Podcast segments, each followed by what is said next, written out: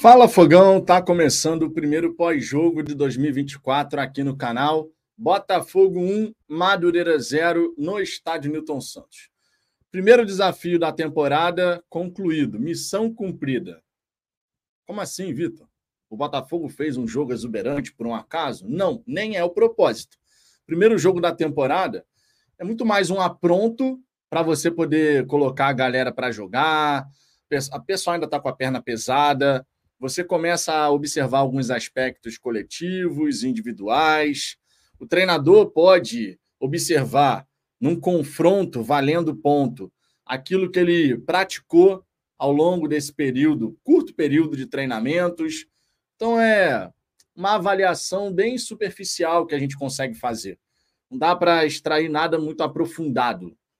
E o grande propósito hoje, além de você dar minutagem para vários atletas, claro, era você poder vencer o confronto, começar a temporada com vitória, primeira vitória do Thiago Nunes como treinador do Botafogo, depois daquela reta final de 2023, nada melhor do que você encerrar as 11 partidas seguidas sem uma vitória sequer.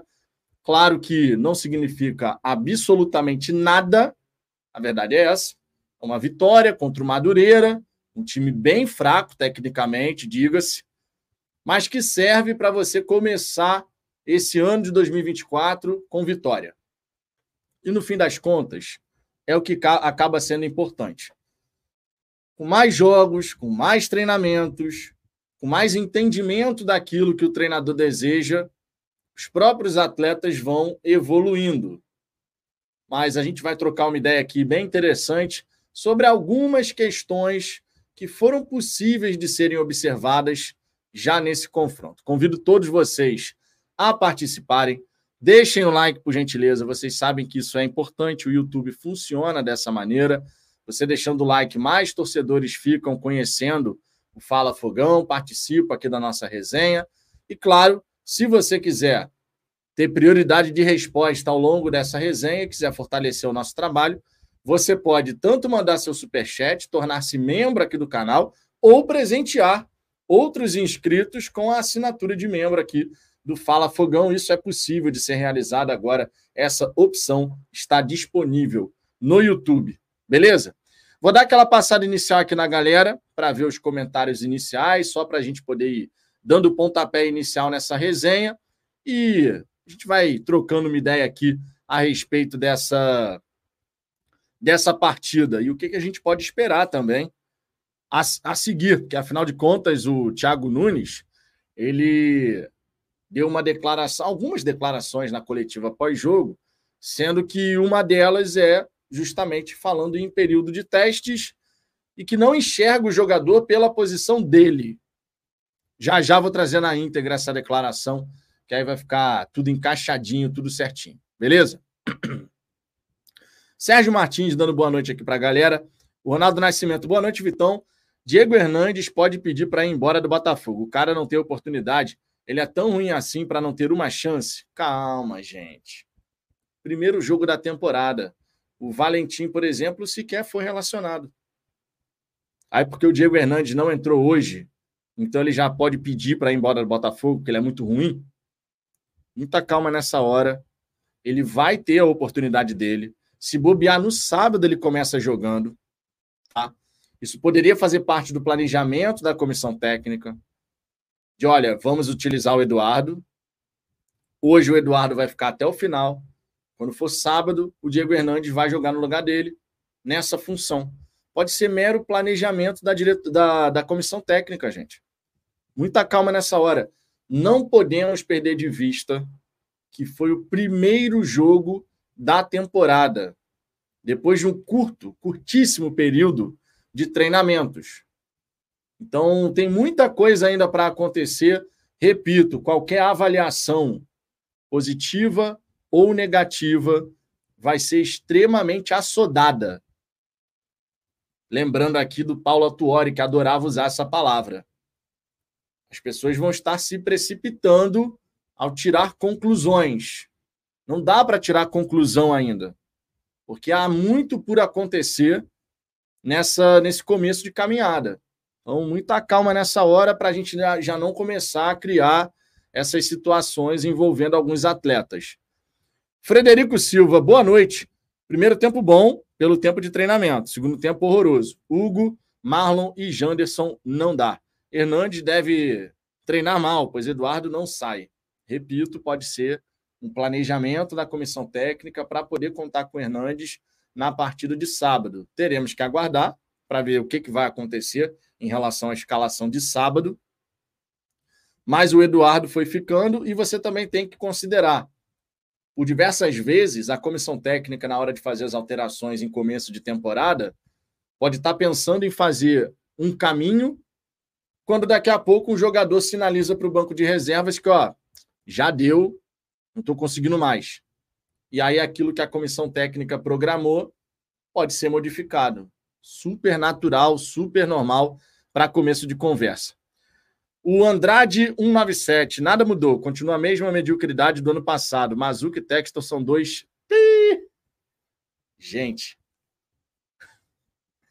esse foi só o primeiro jogo da temporada. E a gente já vê comentários desse nível. Gente. Nada mudou. A mediocridade. Calma, gente. De verdade, calma primeiro jogo da temporada. A gente está falando aí de oito dias de treinamento integral, é verdade? Sim. Mas ainda assim, muito pouco, cara. Muito pouco. Hoje não era um jogo para você ver o time jogando por música. O time, meu irmão, que exibição maravilhosa. Não era dia disso. Não era. Tanto é que mais cedo, na resenha do almoço, eu falei aqui que seria uma baita surpresa se o Botafogo jogasse o fino da bola hoje, depois de tão pouco tempo de treinamento. Calma, respira fundo. Eu entendo que existe toda uma frustração que vem da última temporada, mas a gente tem que ir avaliando as coisas de uma forma fria. E sobre a partida de hoje, não dá para fazer nenhuma análise aprofundada. Nenhuma análise aprofundada qualquer pessoa que tente fazer uma análise aprofundada do que aconteceu hoje, provavelmente essa pessoa vai errar em vários aspectos. Porque a gente tem que aguardar, tem que dar tempo ao tempo. O Thiago Nunes vai botar um outro time no sábado. A gente deve ter mudanças, até por conta de ser começo de pré-temporada. Aí a gente pode ter alguns jogadores que não jogaram hoje entrando a gente pode ter um Valentim aparecendo na lista de relacionados. A gente pode ter um Matheus Nascimento começando como titular. Muita coisa ainda vai rolar nesses primeiros jogos. E isso é absolutamente natural. Não dá para esperar absolutamente nada de diferente disso. Estranho seria se o Thiago Nunes simplesmente nos primeiros três, quatro, cinco jogos saísse colocando o time titular, força máxima dentro daquilo que ele tem disponível, de cara. Porque o risco de lesão é grande. Por exemplo, a gente tomou um susto com o Gatito. O Gatito, no fim do primeiro tempo, eu falei: hum, hum. Botou a mão no posterior da coxa. Daqui a pouco o Tietê também, no segundo tempo, com a mão no posterior da coxa. São momentos que geram preocupação, porque a gente não pode perder jogador. Esses caras têm que ganhar minutos, esses caras têm que evoluir tem que desenvolver parte tática, técnica, física, mental, e você desenvolve isso tudo, claro, jogando, ganhando ritmo, mas é gradativo o processo. Primeiro, segundo, terceiro, quarto, quinto jogo do Campeonato Carioca, eu não estou esperando nada de especial. Não que a partir do sexto eu espere um time jogando, meu irmão, futebol, arte. Não, não é isso. Mas gradativamente você vai vendo a consistência aumentando, que é normal, inclusive. Mais do que normal.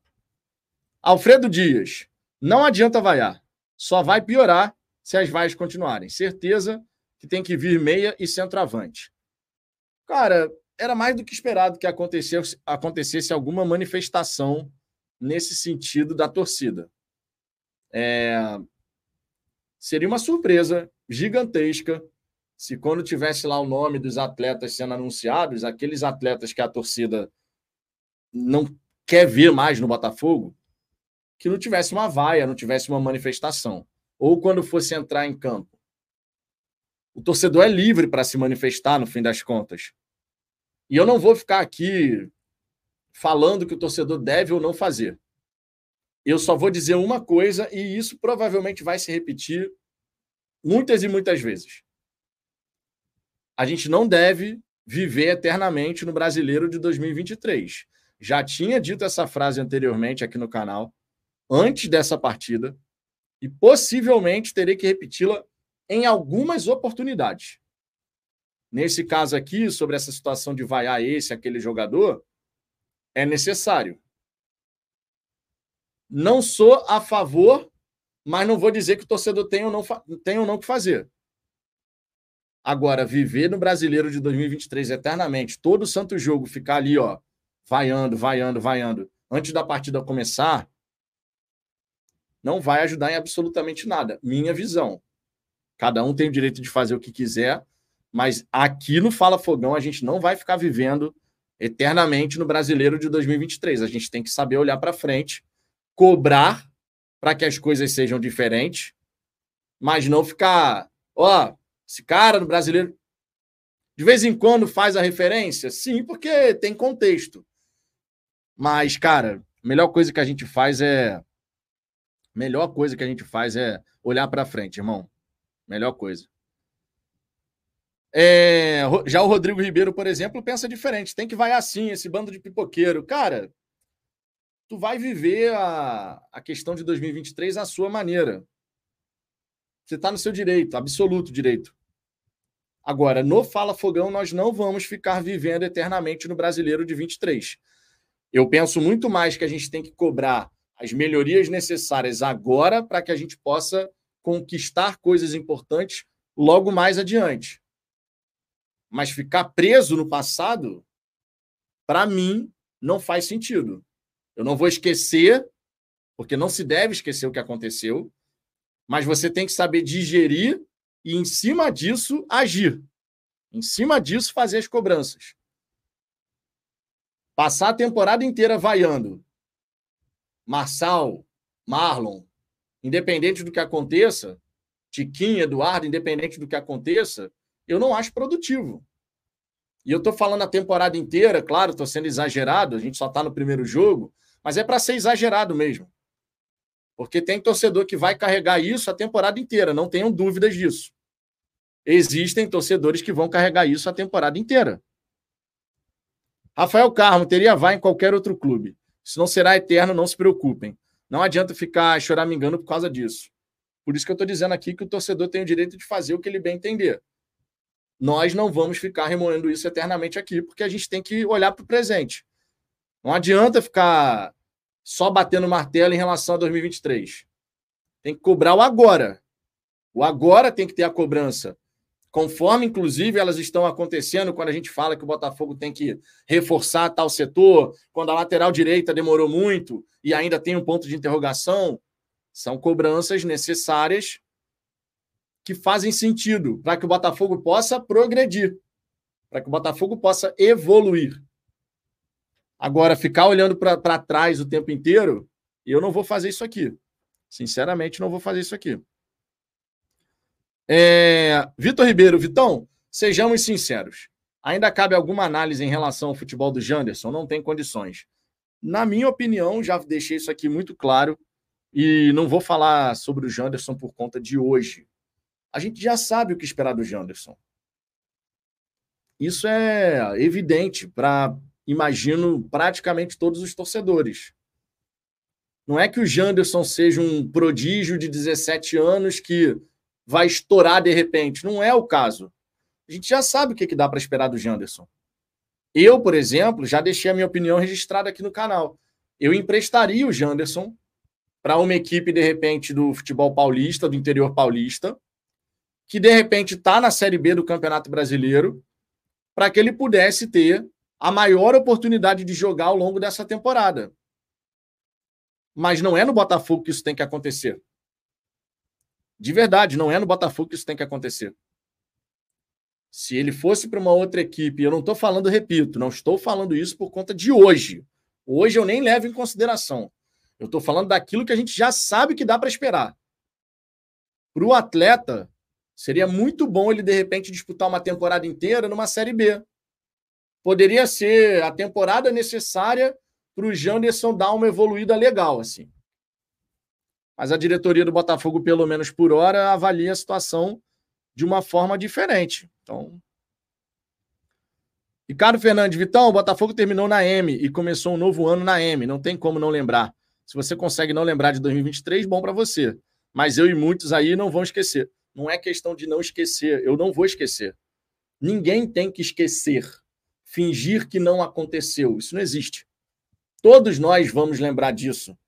Para sempre. Agora, uma coisa é você lembrar, usando isso para fazer as suas cobranças do presente. Outra coisa é você viver eternamente naquele lugar, que não é saudável, diga-se. Porque eu tenho convicção do sentimento que cada torcedor sentiu naquele momento. Porque eu senti o mesmo sentimento que vocês. Não foi uma coisa isolada. Aquele sentimento de perdi um ente querido, sabe? nós vivemos e passamos pelo mesmo processo de luto. Pelo mesmo processo. Algumas pessoas ainda estão passando, o que é absolutamente natural. Então não é essa esse o papo. Ah, tem que esquecer. Não, o papo não é esse. O papo é não viver eternamente lá. Cobre no presente para que a gente possa melhorar pensando no futuro. Agora, eternamente viver em 2023, eu não acho que é saudável para ninguém. Cada um sabe de si. Eu só não acho realmente que é saudável para ninguém. Fabrício Dias, se chegaram 10 para jogar no lugar do Eduardo, ele pede para sair. Esses caras têm um ego grande. Não acho não, cara. Não acho não, de verdade. Até porque o Eduardo ele pode fazer outras posições, ele pode fazer outras funções, se for o caso. Já fez isso na carreira dele. O Eduardo já foi um falso 9, o Eduardo já foi um segundo homem de meio de campo. Tá jogando no Botafogo como terceiro homem, mas ele pode fazer outras funções. Ele pode fazer outras funções. Jefferson Soares, atuação muito abaixo do esperado para um clube que almeja resultados a curto prazo. Madureira é fraco e logo vamos encarar uma pré-Libertadores. Jefferson, uma avaliação muito assodada, cara.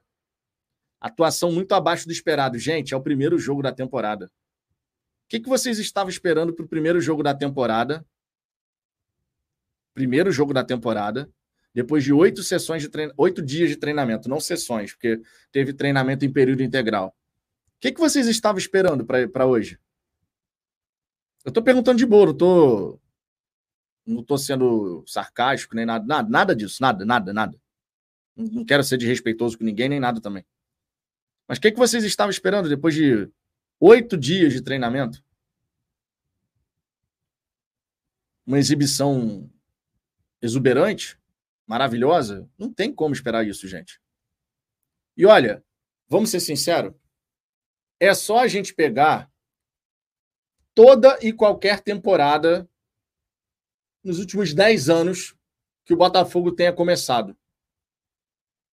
Toda e qualquer temporada nos últimos 10 anos que o Botafogo tenha começado, o primeiro jogo nunca é parâmetro para nada. Porque o primeiro jogo é basicamente um amistoso onde você está querendo dar minutos para a galera poder soltar a perna, sabe? Aquela coisa de ganhar melhor, começar a ganhar ritmo. Não dá para fazer avaliação aprofundada. Por esse, por esse jogo contra o Madureira, dá para a gente fazer alguma avaliação macro do que, que dá para esperar para pré-Libertadores? Em absoluto. Em absoluto. Não tem a menor condição. Não tem a menor condição. De verdade. É... Rafael Carmo, segundo tempo evidencia que a nossa atividade no mercado não pode parar. O Eduardo jogar os 90 minutos novamente escancara que ele precisa de uma sombra urgente. Com certeza ele precisa de uma sombra urgente. É... E eu tô vendo a galera aqui comparar o Botafogo com o caso do Flamengo. Irmão, o Tite, ele chegou ao Flamengo antes do Thiago Nunes. O elenco do Flamengo não sofreu modificações, são os mesmos jogadores. O Tite já tinha dado uma cara para o Flamengo já na última temporada e ele só deu continuidade ao processo que ele iniciou no ano passado. Sem contar que a qualidade técnica do time do Flamengo é indiscutível, todo mundo sabe disso. E sem contar também que são jogadores que se conhecem há muito tempo, cara. São jogadores que estão nessa pegada aí há anos e anos e anos jogando juntos. Vão chegando novas peças, mas naturalmente é diferente. Naturalmente é diferente. E não é que o Botafogo não tenha tido oportunidade para fazer mais do que um gol. O Botafogo teve oportunidade para fazer mais do que um gol. Só que a gente desperdiçou. Nós desperdiçamos. O Tiquinho Soares colocou três companheiros na cara do gol. Em uma das oportunidades saiu o gol. O próprio Tiquinho Soares teve chance de fazer um gol e desperdiçou. Nós poderíamos ter vencido esse jogo por 2, 3 a 0 e não teria significado absolutamente nada. Nada. De verdade, não teria. Assim, ah, representou o quê? Representou nada. Se das três oportunidades que o Tiquinho colocou companheiros na cara do gol, a gente tivesse feito duas e ele tivesse feito a chance dele, era 3 a 0 E não ia mudar nada. Nada disso que eu estou falando. Eu não ia chegar aqui dizendo, aí, tá vendo? Meu irmão, essa temporada vai ser espetacular, porque olha o primeiro jogo que a gente fez. Tem a menor possibilidade disso acontecer. A menor possibilidade disso acontecer. Então, o que acontece no jogo do Flamengo, acontece lá, irmão. A gente tem que se preocupar com o nosso. As realidades e os contextos são diferentes. O Thiago Nunes, ele está tentando começar a dar uma cara para o time do Botafogo. Porque o que aconteceu nos últimos cinco jogos da última temporada não dá para servir de parâmetro para nada. Não dá para a gente chegar e falar, não, mas o Thiago Nunes chegou faltando cinco jogos. Ele já deu uma cara para o Botafogo, começou no ano passado. Não, ele está começando do zero, cara. Vamos falar a verdade. Ele está começando do zero. O Tite não. O Tite, quando chega no Flamengo no ano passado, já no Campeonato Brasileiro, ele consegue fazer o time do Flamengo começar a performar um pouco melhor. Ele já começa a dar uma cara daquilo que ele quer para a equipe. São contextos e realidades diferentes, gente. Contextos e realidades diferentes. Gustavo Peixoto, melhor e única chance do Madureira no erro do Newton. Ah, teve aquela chance que o Júnior Santos não conseguiu impedir o cruzamento aqui na direita. Júnior Santos que entrou na vaga do Vitor Sá, que estava atuando como um ala pelo lado direito. A gente vai falar já já sobre isso. O Júnior Santos não consegue chegar para impedir o cruzamento, essa bola vai dentro da, dentro da grande área, fica um bate, rebate daqui e dali. Aí o Rodrigão consegue a finalização, a bola bate no gatito, vai no travessão, e fica aquele perna para lá, perna para cá. O cara chuta, o gatito faz a defesa e depois consegue ficar com ela. Foi a melhor oportunidade do, do, do Madureira, isso é indiscutível. Melhor oportunidade do Madureira. Botafogo teve algumas, cara, mas não conseguimos a conclusão. O Lorde Guto, independente do esquema tático ou contratação, acho que o foco é na preparação física. Começo de temporada é, com toda certeza. Começo de temporada é, o foco é preparação física, não tem como você pensar de outra maneira. Ednei Pinheiro, Vitão, acha que o mental ainda pode atrapalhar o desempenho dos atletas, principalmente alguns que ficaram marcados e poderão ser vaiados na temporada? Cara, o gatito no, no fim do jogo, eu vou responder essa questão com uma declaração do Gatito. Não sei se todo mundo viu, tá? Não sei se todo mundo viu essa entrevista pós-jogo do Gatito na beira do gramado. Foi uma entrevista bem interessante, um minuto, um, um minuto e quinze, bem curtinha, bem rápida e tal. E ele deu uma declaração interessante, porque a repórter pergunta para ele sobre a questão das vaias. E o Gatito ele responde: Olha, eu fico chateado por ver companheiros meus sendo vaiados. Vamos parar aqui.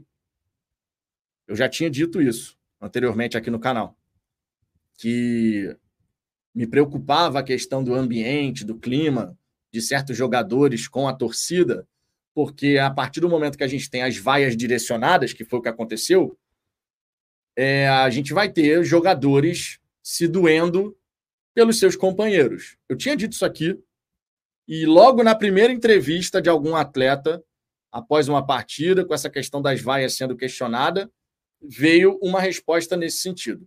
O restante da declaração do Gatito foi muito interessante também, muito bacana. Ele até se emociona quando ele fala que chegando no estádio, ele viu um pai com um filho botafoguense. Aí ele se emocionou na hora. E a repórter até perguntou: e essa emoção? Ele falou: não, porque eu estou aqui há muito tempo, já sei tudo que a gente passou aqui e tal. E ele fala que ao ver o filho botafoguense com o pai no estádio chegando, aquela cena emocionou ele. O Gatito sabe o que, que significa Botafogo para gente. Já está há muitos anos no, no, Botafogo, desde 2017. Está indo para sua sétima temporada vestindo a nossa camisa. Então, claro que ele sabe o que, que representa é, jogar no Botafogo, ser Botafogo. O Gatito sabe disso. E aí, cara, quando a gente fala sobre essa situação do. Você falou aqui do mental, eu acho que os jogadores vão buscar seguir em frente, vão buscar passar por cima disso. Tem que passar por cima disso. O torcedor é livre para se manifestar. E aí, cara, a gente tem que ver como cada um vai reagir. Não acho que tenha tido influência no jogo de hoje. Absolutamente. Não acho. Sinceramente falando para vocês, não acho. Arena Botafoguense, Norton Alves de Guarapari. Sou botafoguense há 62 anos. 62 anos sendo Botafogo, já viu muita coisa. Amo o Botafogo, já está batido o martelo por certos torcedores aqui. O Botafogo será rebaixado e o Flamengo vai ganhar todos os títulos que disputar, sabem de tudo. Ah, cara, eu nem vou ficar me aprofundando nessas questões de Flamengo e tal, não sei o quê. Deixa os caras fazerem o trabalho deles lá, a gente tem que fazer o nosso. Alfredo Dias, Tite é melhor, óbvio. O elenco deles é melhor, óbvio. E que eles se sejam felizes, ou não. Quero saber do Botafogo. Vamos precisar melhorar o elenco, todos sabem. Espero que os reforços venham. E estão vindo. A gente está falando já de sete contratações do Botafogo para essa temporada. No jogo de hoje, a gente teve Jefinho, teve Barbosa, teve Lucas Halter, mas ainda tem outros atletas para entrar na equipe do Botafogo. Então ainda tem muita coisa para acontecer. Muita coisa. Diógenes Soares, tem que vaiar assim, time safado de jogadores ruins e pipoqueiros. Repito, cada torcedor é livre para se manifestar como bem entender, desde que não tenha violência, tá tudo bem. Então, se o torcedor acha que tem que ficar vaiando todo jogo esses atletas, vai ter torcedor que vai fazer, vai ter torcedor que não. Eu já adianto que não farei isso. Eu vou ao jogo no sábado e eu vou para apoiar o Botafogo. Vai ter torcedor que vai para se manifestar, para vaiar, e tá tudo bem. Cada um é livre para fazer o que bem entender nesse quesito. João Ricardo, Vitão, todo meu apoio e carinho para você. A Zamba, TF, galera do DEP, todos os outros da mídia, porque olha, muitos torcedores estão um saco. 23 já passou. Os caras não vão sair. Torçam para o Botafogo. Ai, já saco. Ah, cara. O chat por diversas vezes vai ser assim, tá? O chat por diversas vezes vai ser assim e já estou habituado, já estou acostumado. Não, não vou esperar nada diferente, entendeu? Eu sei que à medida que os jogos forem passando, vai ter um monte de jogador sendo sempre chamado de pipoqueiro no chat. Faz parte, cara. Cabe a esses jogadores, vamos falar a verdade, bom português, cabe a esses jogadores trabalharem, mostrarem culhão, ganharem, que aí isso muda. É simples assim. Claro, mais fácil falar do que fazer. Mas é assim que a banda toca.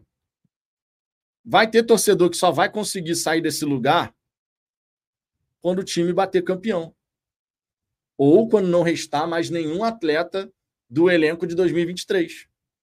Vai ter torcedor que vai estar nesse lugar até então. Outros não, outros vão caminhar, vão seguir em frente antes, vão cobrar, claro, mas vão seguir torcendo e na medida do possível, não vou ficar, não vou ficar toda hora trazendo, remetendo a 2023. Mas é assim que a banda toca, cara. É assim que a banda toca. Não tem, não tem muito o que esperar de diferente. Tem gente que vai para vaiar, tem gente que vai para apoiar. E é assim desde que o mundo é mundo. É assim desde que o mundo é mundo. mundo. Vocês sabem disso. Arena Botafoguense, Vitor, vocês trabalham muito bem, temos que ter calma. Tamo junto, Arena Botafoguense. Obrigado, cara. Rodrigo Frisoni, qual a novidade que o Daniel postou no Twitter? Cara, eu não vi ainda. Tá? Eu estava vendo o jogo, depois eu estava dando jantar para Digníssima, a própria Luna também comeu um pouquinho, já tinha preparado o link, aí vim para cá. Então não abri Twitter, né, nesse próximo ali do horário de fazer a live, não abri Twitter, nada disso. Tá? Eu simplesmente vim para cá para poder começar a resenha com vocês. Pedro de Paula, Vitão, Janderson para a reserva do Tiquinho não é uma profunda falta de ambição para a temporada? Eu já deixei bem clara a minha opinião aqui de que o Botafogo ele precisa contratar um centroavante. Isso aí, para mim, não tem nem discussão. Tanto é que quando saiu a informação de que a, a diretoria ela ia apostar na, na garotada, eu fui contra. E eu continuo sendo contra. Porque eu acredito que a gente tem que tem sim que contratar um centroavante para poder ali mostrar que tem uma disputa pela titularidade. Eu gosto muito do Tiquinho. De verdade. Ele perdeu chance hoje? Perdeu. Desperdiçou o passe do Eduardo. Poderia ter chegado, batido, avançado com a perna esquerda e chutado de esquerda. Provavelmente ele faria o gol. Mas ele decidiu dominar, trazer para a perna direita. Ali perdeu completamente o sentido da jogada. Então, a falta de ritmo pode ter feito o Tiquinho escolher errado a jogada? Sim. Em compensação, no primeiro tempo, Tiquinho colocou três companheiros na cara do gol. E se o Botafogo venceu hoje, tem participação direta do Tiquinho. Foi ele que fez a jogada, encontrando o Hugo, que se movimentou bem, se projetou bem naquela jogada, e achou o Jefinho que estava fazendo a função do Tiquinho. Eles inverteram. E foi uma bela jogada ali. Sabe o que, que isso significa para a sequência da temporada? Nada. Porque a gente tem que ver se certos padrões vão se repetir. Agora, a jogada em si que garantiu 1 a 0 teve uma participação direta do Tiquinho. Uma participação direta do Tiquinho. O Jefinho poderia ter feito outro gol no passe do Tiquinho. O Eduardo poderia ter feito gol no passe do Tiquinho. O Tiquinho poderia ter feito gol no passe do Eduardo. Algumas situações aconteceram. Agora, não dá para questionar a qualidade técnica do Tiquinho, cara.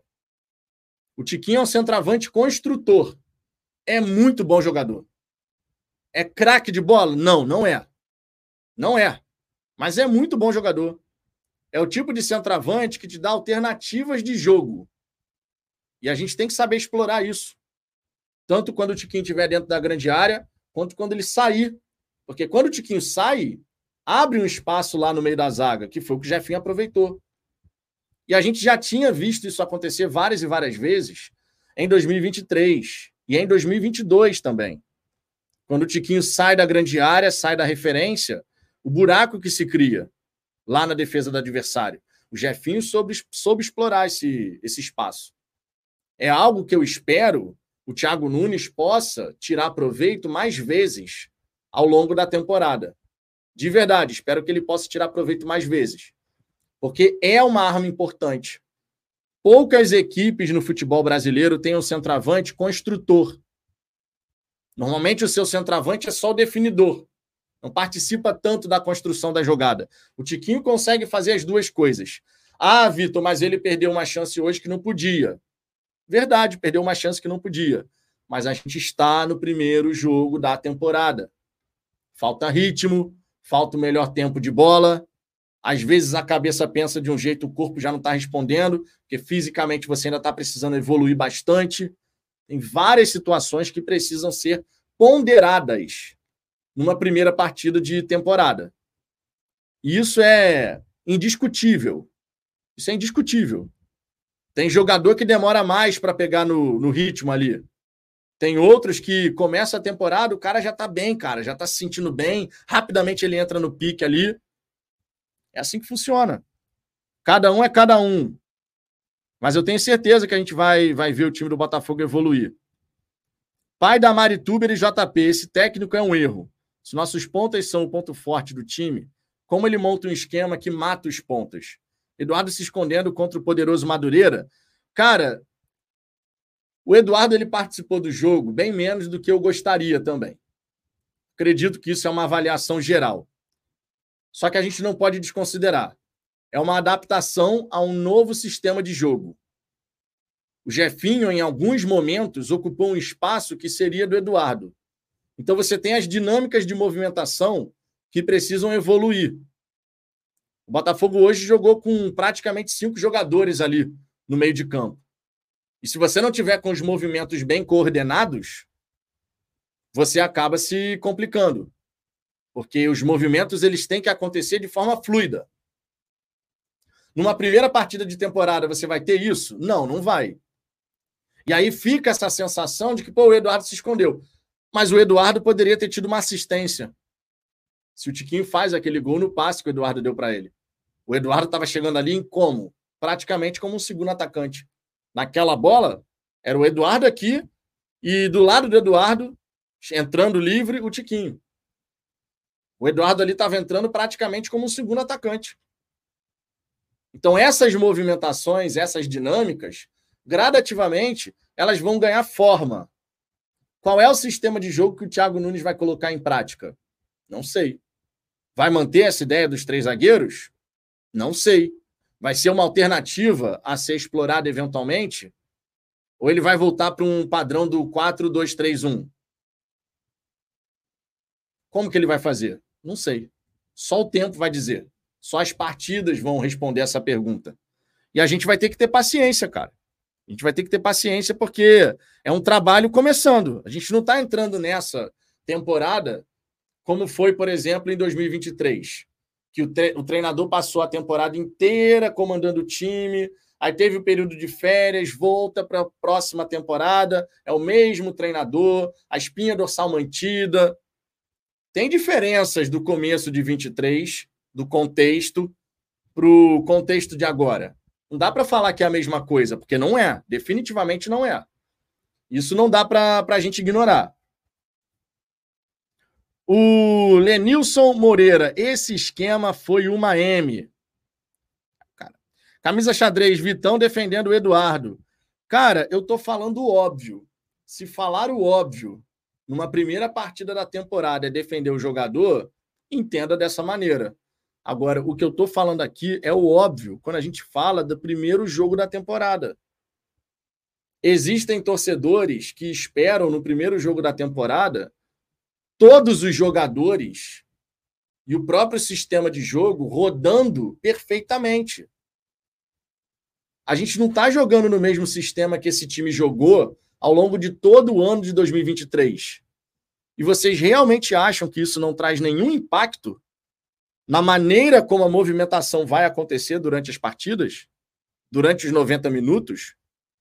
Esses jogadores estavam acostumados a jogar com quatro defensores, com um primeiro homem de meio de campo, o segundo um pouco mais adiantado, o terceiro próximo do centroavante e os pontas abertos. Era assim que o Botafogo estava habituado a jogar.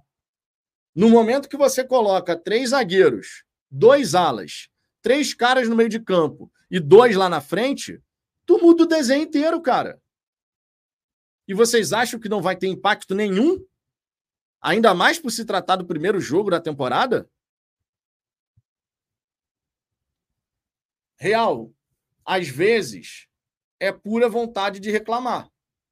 Porque o jogo de hoje não deveria servir de parâmetro para reclamação. Você pode pontuar os elementos que você acha que podem melhorar. Agora, começar esse processo de ah, porque o Eduardo é isso, ah, porque não sei quem é isso, ah, porque não sei. Gente, Vai ter muita coisa ainda para acontecer. Muita coisa. E aí, escolher passar raiva antecipadamente é de cada um.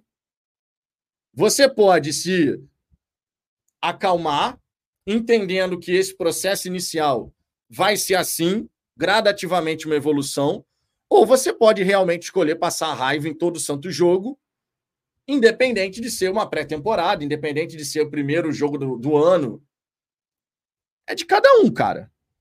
É de cada um. Não tem muito o que fazer, cara. Não tem muito o que fazer. Nesse primeiro jogo, nesse primeiro jogo, cara, não, tá, não dá para fazer avaliações aprofundadas. Dá para gente pontuar. Sabe uma coisa que dá para pontuar? Que o Danilo Barbosa jogando naquela linha de zaga, ele vai bem porque ele já tinha ido bem contra o Santos num desafio mais, mais complicado, e hoje fez aquele lado ali direito da zaga com a maior tranquilidade do mundo. E no fim do jogo, diga-se, mesmo sendo o primeiro confronto da temporada, o Danilo ainda estava dando carrinho, irmão. Vocês lembram que eu falei aqui? Que o Danilo, podendo jogar numa linha de zaga, sem precisar se desgastar de ter que ir ao ataque e voltar, ir ao ataque e voltar, Fisicamente, isso pode contribuir para o atleta? Vocês lembram que eu falei isso aqui? O Danilo, no fim desse jogo contra o Madureira, num calor do cacete, porque tá abafado aqui no Rio de Janeiro. Aqui em Niterói, pelo menos, eu posso te garantir que tá abafado para cacete. Tô fazendo a resenha aqui com a porta aberta para poder ventilar aqui um pouquinho, porque senão estaria igual uma sauna aqui dentro. Ventilador ligado, mas estaria uma sauna. O Danilo, no fim do jogo, dando carrinho. dando carrinho, disputando a bola, dando pique. De repente, a gente pode ganhar o Danilo para a temporada inteira, utilizando o atleta numa linha de zaga. Com três ou com dois zagueiros. São possibilidades a serem exploradas. Para muito torcedor, isso é inimaginável. Eu coloquei lá no Twitter essa situação de que eu gostaria de ver o Danilo sendo testado numa linha de zaga, de repente uma dupla, para a gente ver se ele se adapta bem, já que no trio ele foi bem e hoje foi bem de novo. Ah, mas é o Madureira, sim. Mas é, dá para perceber que o cara está tendo um domínio da posição, do, do lugar onde ele se encontra dentro de campo. Você consegue fazer essas pequenas observações num primeiro confronto. Eu quero ver mais do Danilo jogando por ali. Não sei vocês. Eu quero ver mais do Danilo jogando por ali. Já o Lucas Halter e o Barbosa, sabe uma observação interessante que dá para fazer? Dois jogadores que, pelo menos nessa primeira partida, seja por orientação do treinador, seja por, cara, por característica de ambos, ou uma mescla das duas coisas, dois zagueiros que, se tiverem que sair numa perseguição ao centroavante, ao atacante, eles saem. Teve um momento que o Lucas Halter perseguiu o atacante do adversário até a linha de meio de campo. Em outro momento foi o Barbosa, que saiu bastante perseguindo o jogador que estava de costas para o gol do Botafogo ele mordendo ali o calcanhar do cara. Por um lado, isso pode ser interessante. O zagueiro, quando sai na perseguição, tem que chegar para definir. Por outro, a gente tem que prestar atenção como que vai ficar a cobertura lá na última linha, ou melhor, lá na primeira linha, pensando na defesa. Por quê? Porque quando o zagueiro sai, um buraco se abre na defesa. Como que vai ser a cobertura em relação a isso? Fazer isso contra o Madureira é uma coisa. Fazer isso contra um adversário mais qualificado é outra bem diferente. Mas em alguns momentos a gente conseguiu observar esse tipo de movimento dos dois zagueiros. Dos dois. Não foi só do Barbosa, nem foi só do Halter. Foram os dois fazendo isso. Os dois. Então, eu quero ver como que isso vai se desenrolar nas próximas partidas. Tenho essa curiosidade de ver como que vai se desenrolar. Paulo RC, Vitor Sá pelo lado direito, seja ala ou ponta, é um desperdício. Cara, eu vejo muito mais como algo circunstancial do que, de repente, o Thiago Nunes vai utilizar o jogador assim ao longo da temporada.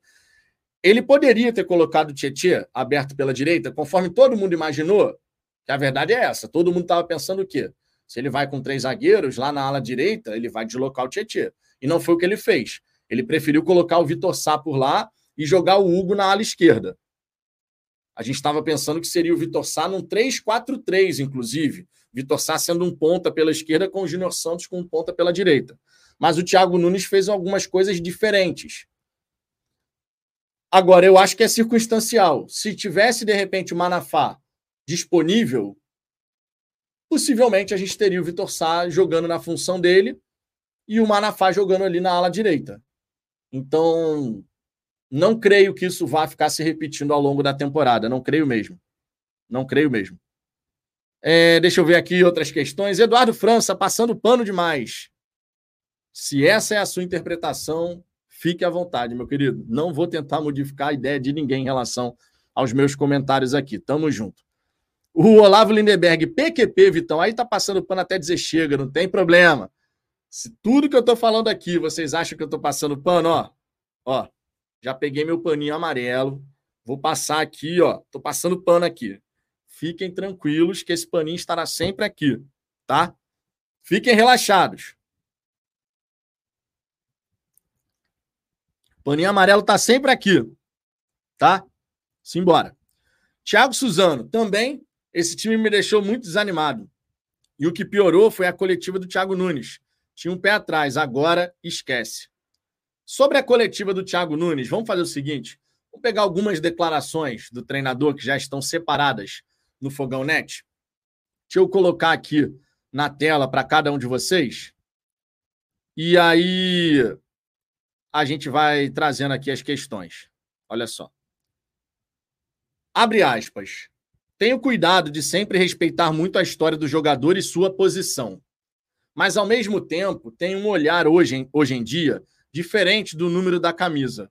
Olho muito mais para a característica do jogador e para a função que ele pode exercer. Não enxerga o jogador pela posição dele, mas pelo nome, pela pessoa, principalmente, e pelo potencial que ele pode desenvolver.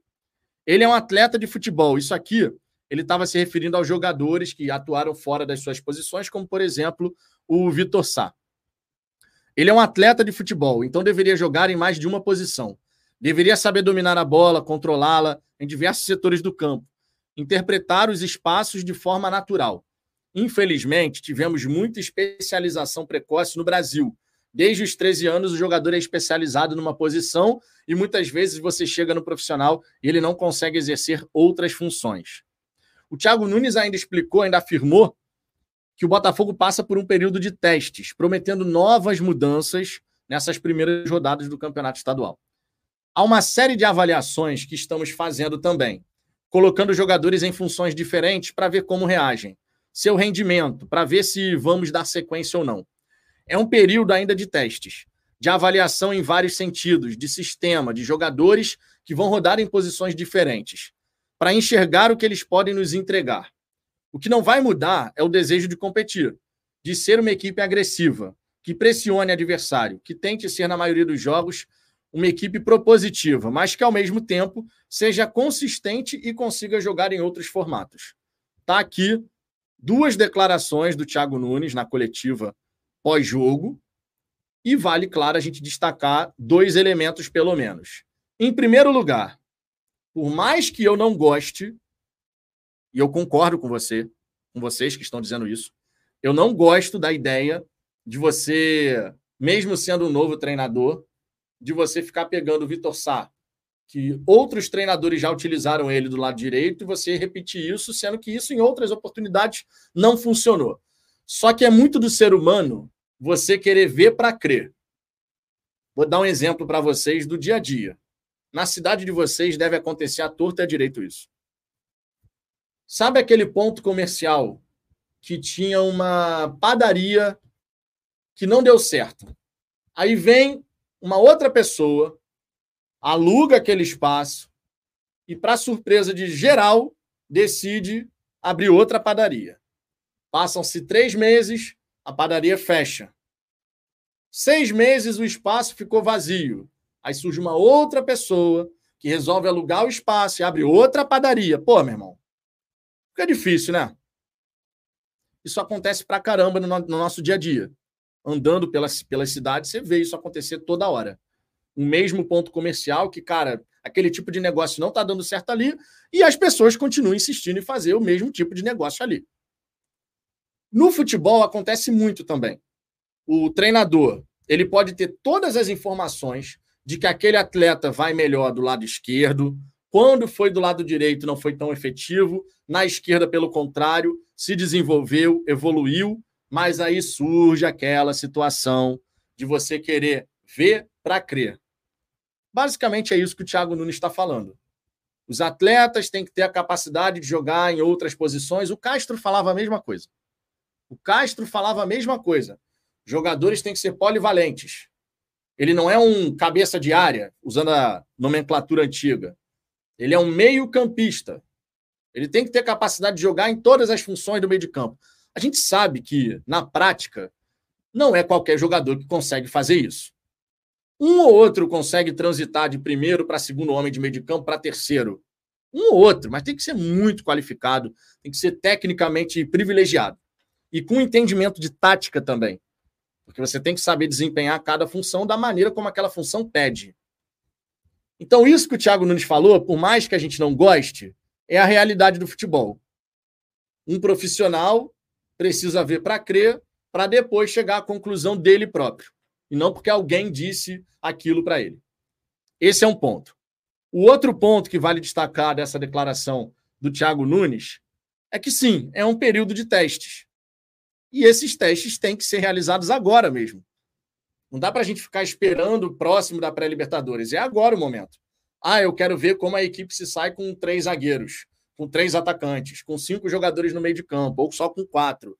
Ou eu quero ver uma linha defensiva com quatro atletas e vai ser um 4-3-3, ou vai ser um 4-1-2-3, sabe? Testes. É um período de testes. Não tem para onde correr. Campeonato estadual serve para isso, inclusive. Então, nesse quesito aqui, nenhuma surpresa. Vamos ser sinceros, nenhuma surpresa. Amo o Botafogo. Thiago Nunes não é técnico dos meus sonhos. Mas, em outras palavras, já estão pedindo a cabeça do cara em seis jogos. Baixou o espírito de Montenegro nesses caras. Ah, cara. Vocês sabem que se o time, por exemplo, não evoluir nos próximos cinco, seis jogos, vamos botar, já vai ter torcedor dizendo que tem que mandar o cara embora. Isso é uma realidade do futebol brasileiro. Vai acontecer? Não, não vai acontecer. Então a gente tem que simplesmente seguir analisando o que, é que precisa melhorar, o que, é que precisa evoluir, o que é está funcionando, o que, que não está funcionando. E não digo nem pela partida de hoje, porque, repito, a partida de hoje não serve de parâmetro para a gente fazer avaliações profundas. Serve para você conseguir extrair uma coisa ou outra interessante.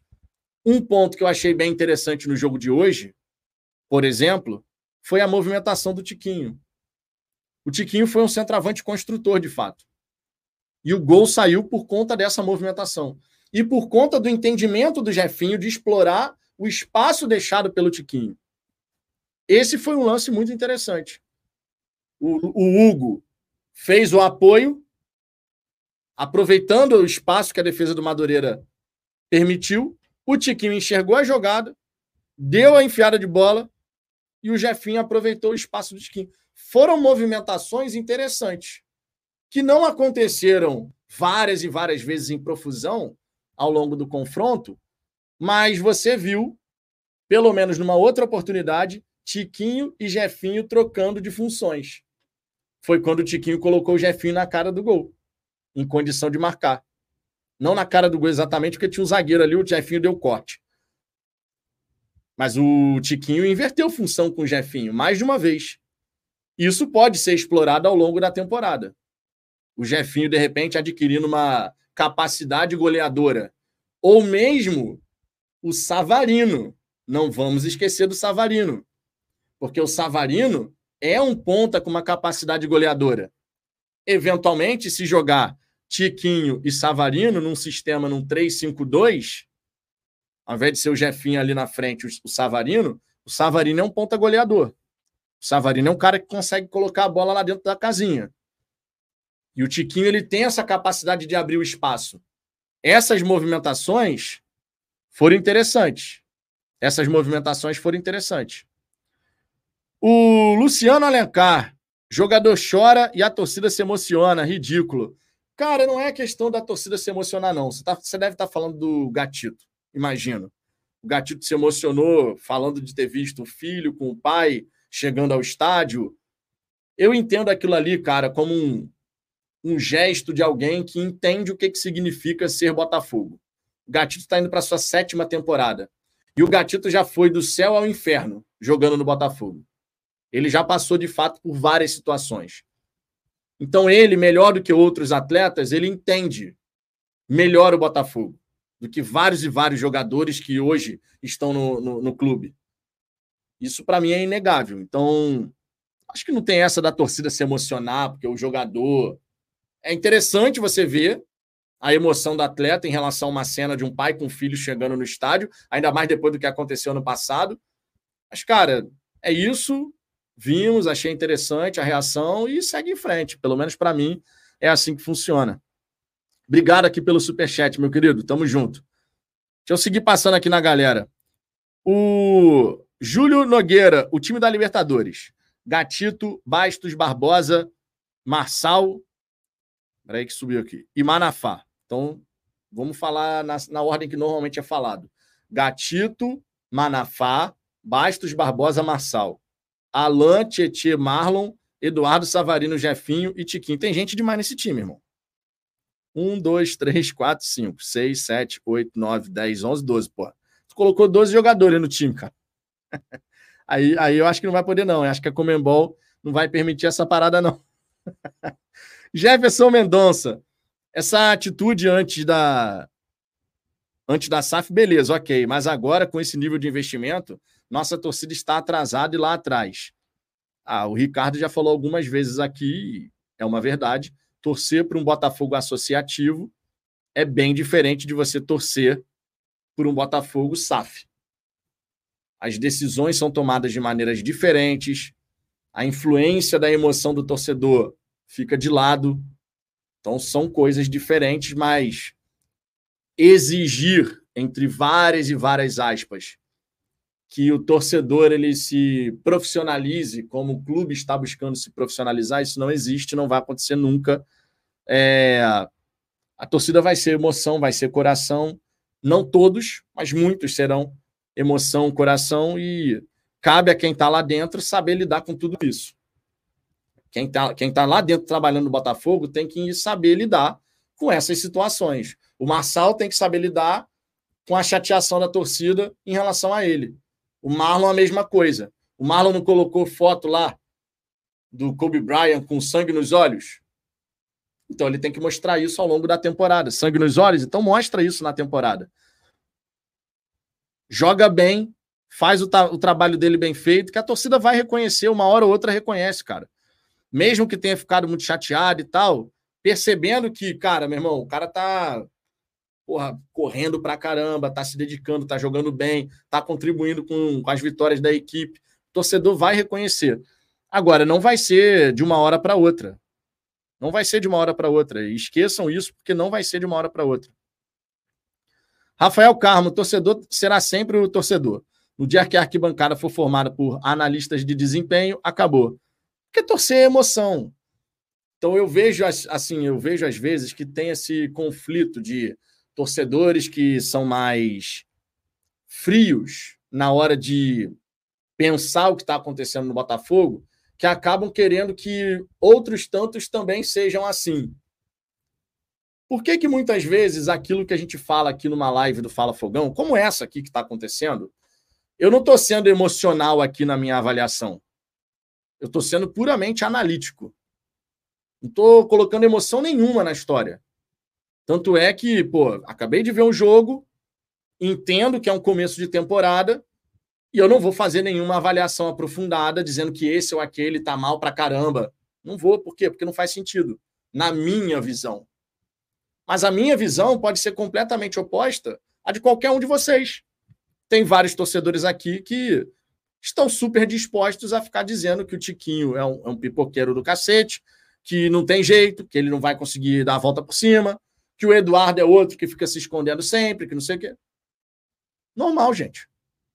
O dia que todos nós tivermos a mesma visão e opinião sobre um jogo de futebol, não precisa mais ter mesa redonda, você não tem mais as conversas de bar, sabe aquela reunião com amigos? Que várias vezes você tem debates acalorados ali, porque um fala uma coisa, você discorda e tal, não sei o quê.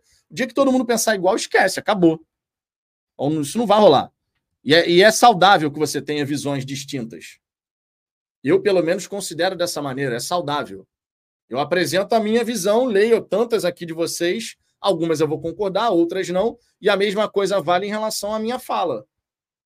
Existem pontos que vocês vão estar de acordo e existem pontos que não. Eu, eu levo com muita naturalidade isso e acredito que seria o melhor a se fazer para estar tá mais alinhado à realidade, vamos falar com sinceridade. Bruno Melo, Vitão, precisamos de mais reforços. Hoje deu para ver os zagueiros, parece que vai dar caldo, mas eu ia atrás de outro zagueiro experiente. Eu concordo com você que a gente precisaria de mais um zagueiro. Porém, e aí eu coloco sim um grande porém, vai depender de como o Thiago Nunes pensa em utilizar o Danilo Barbosa. Se o Danilo Barbosa for de fato utilizado como um zagueiro ao longo da temporada, você vai ter para a zaga Barbosa, Bastos, Danilo, Jefferson Maciel. Cinco opções. Se por um acaso não for isso que vai acontecer na prática, não for isso de, de maneira alguma, só eventualmente, circunstancialmente, o Danilo vai fazer a zaga, aí você teria que sim buscar de imediato um jogador ali para a posição. Sempre lembrando que se o Botafogo for ao mercado contratar um zagueiro, é importante que seja alguém que atue pela esquerda. Porque na esquerda a gente tem o Alexander Barbosa. O Cuesta está saindo e a gente não tem um reserva que atue pela esquerda efetivamente. Ah, o Bastos pode fazer ali. Irmão, improvisado, a gente pode ter um monte para fazer ali. Ô, Vitor, improvisado, mas o cara é zagueiro. É, mas o cara é zagueiro, e se você pegar o mapa de calor dele em várias temporadas, o mapa de calor dele é na zaga pela direita. Então, se você pega um jogador que, em boa parte da sua carreira, atua na zaga pela direita e joga ele na esquerda, de alguma forma você está improvisando, mesmo que ele possa vir a fazer aquela função, aquele lado. O posicionamento corporal é diferente, a maneira como você marca o adversário vai ser diferente. Então, eu iria atrás de um zagueiro para atuar pelo lado esquerdo. E se o Thiago Nunes decidir que vai jogar com três zagueiros, aí mesmo que teria que contratar mais um zagueiro, mesmo que o Danilo venha a ser considerado um zagueiro ao longo da temporada. Porque aí você teria três jogadores jogando sempre com dois reservas só. E o ideal, claro, é você pelo menos espelhar o banco. Você tem três titulares, três reservas. Vai depender do sistema de jogo que o Thiago Nunes é, decidir colocar em prática. No fim das contas, é isso. É, textor agressivo. O preparador físico não sabe que só falar que o mais ou menos não serve não vai adiantar. O time tá, o time morreu no segundo tempo. São oito dias treinando, o time da Lagoa tá voando em campo. E a gente, vocês têm uma necessidade de ficar olhando para o Flamengo que é impressionante. O Ed Carlos é um excelente profissional. Excelente profissional. E isso não pode ser discutido, cara, porque de fato é um excelente profissional. O time do Botafogo, ao longo dessa temporada, eu tenho convicção de que vai atingir o nível físico ideal para poder manter ali uma performance altíssima. Agora, é uma necessidade de ficar toda hora olhando para o Flamengo. Irmão, cada clube tem a sua realidade. Cada clube vai ter o seu processo de trabalho. Os jogadores do Botafogo, cada um passou as suas férias de um jeito, os jogadores do Flamengo de outro. Tem uma série de fatores que influenciam na forma como um time vai reagir no primeiro jogo da temporada, gente. Mas a gente sempre tem que olhar para o lado. Nesse momento, a gente não tem que olhar para o lado. Nesse momento, a gente tem que olhar para dentro. A gente tem que se preocupar única e exclusivamente com o Botafogo, porque existem muitas coisas ainda para serem realizadas. Não dá para a gente ficar agora por conta de um jogo. Ah, não, porque o Flamengo está voando. Beleza, o Flamengo está voando, bom para eles. O time do Botafogo vai alcançar esse nível. Agora, espera-se que isso aconteça 90 minutos espetaculares com oito dias de treinamento, pô, cara, me desculpa. Me desculpa, mas é uma vontade surreal de ficar olhando para o lado, cara. É uma vontade surreal de olhar para o Flamengo, de, de olhar o que, que o Flamengo está fazendo. Vamos focar no Botafogo. Nesse momento que a gente tem que fazer é focar no Botafogo. A gente vai enfrentar outras equipes pequenas, vai ter tempo para melhorar. A gente só tem que pensar no Flamengo na sétima rodada. Lá na sétima rodada a gente pensa no Flamengo.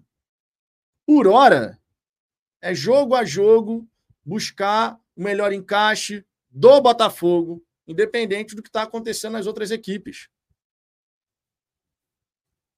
Ulisses de Uberlândia. Eu gostei do nosso primeiro tempo. O primeiro tempo do Botafogo foi melhor do que o segundo e era absolutamente esperado que isso ocorresse justamente porque o primeiro tempo você está ali com um nível de gás mesmo assim para correr e tal mais elevado, à medida que o calor, o cansaço vão te desgastando, a sua capacidade de correr, de fazer jogadas vai diminuindo.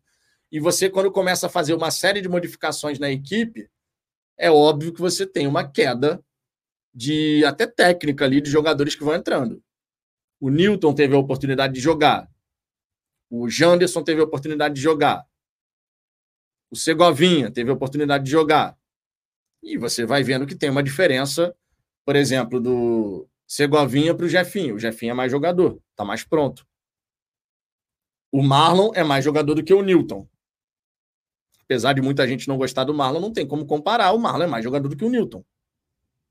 O Tiquinho é mais jogador do que o Janderson. Então, quando essas coisas vão, vão acontecendo, Amo o Botafogo, realmente. O Madureira é da Série C. O poderoso Flamengo é, de vocês perdeu para o Maringá da Série D. Tem algum flamenguista aqui?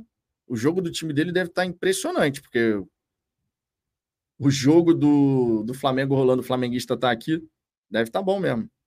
Não faz muito sentido, mas tudo bem. O Rafael Carmo, aqui citando algum outro, provavelmente alguma outra mensagem aqui dizendo que o Audax foi para Amazonas de, de, ônibus.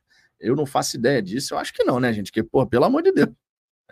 Cara, se os caras foram para Amazonas de ônibus, pelo amor de Deus, mano. aí é sacanagem.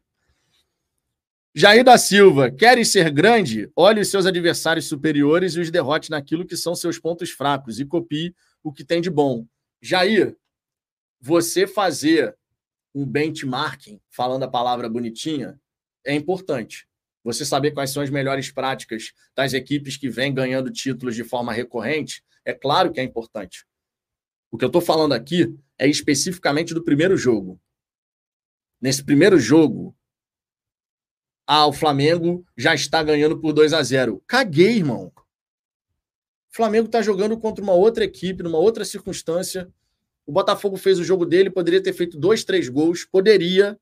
Nós desperdiçamos as oportunidades, mas o placar de 1 a 0 não necessariamente teria sido esse. Poderia ter sido dois, três, até quatro gols o Botafogo poderia ter feito. Só que a gente não fez. Aí, como venceu por 1 a 0 e o Flamengo já está fazendo dois, não, porque o Flamengo, porque o Flamengo, pô, gente, pelo amor de Deus, cara. Pelo amor de Deus. É o primeiro jogo da temporada. E já começa essa história de ter que ficar olhando para o Flamengo. Primeira coisa que a gente tem que fazer é fortalecer o interno. É o Botafogo evoluir. É o Thiago Nunes encontrar os encaixes. Cada clube tem o seu contexto.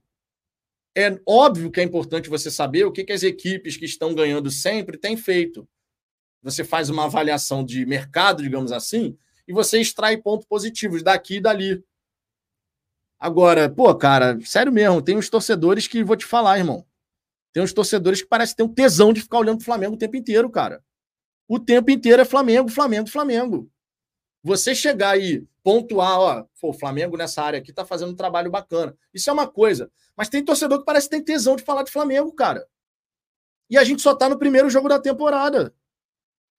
Vamos focar em fazer o nosso bem feito. O nosso bem feito. Nós temos os, as, as ferramentas para evoluir.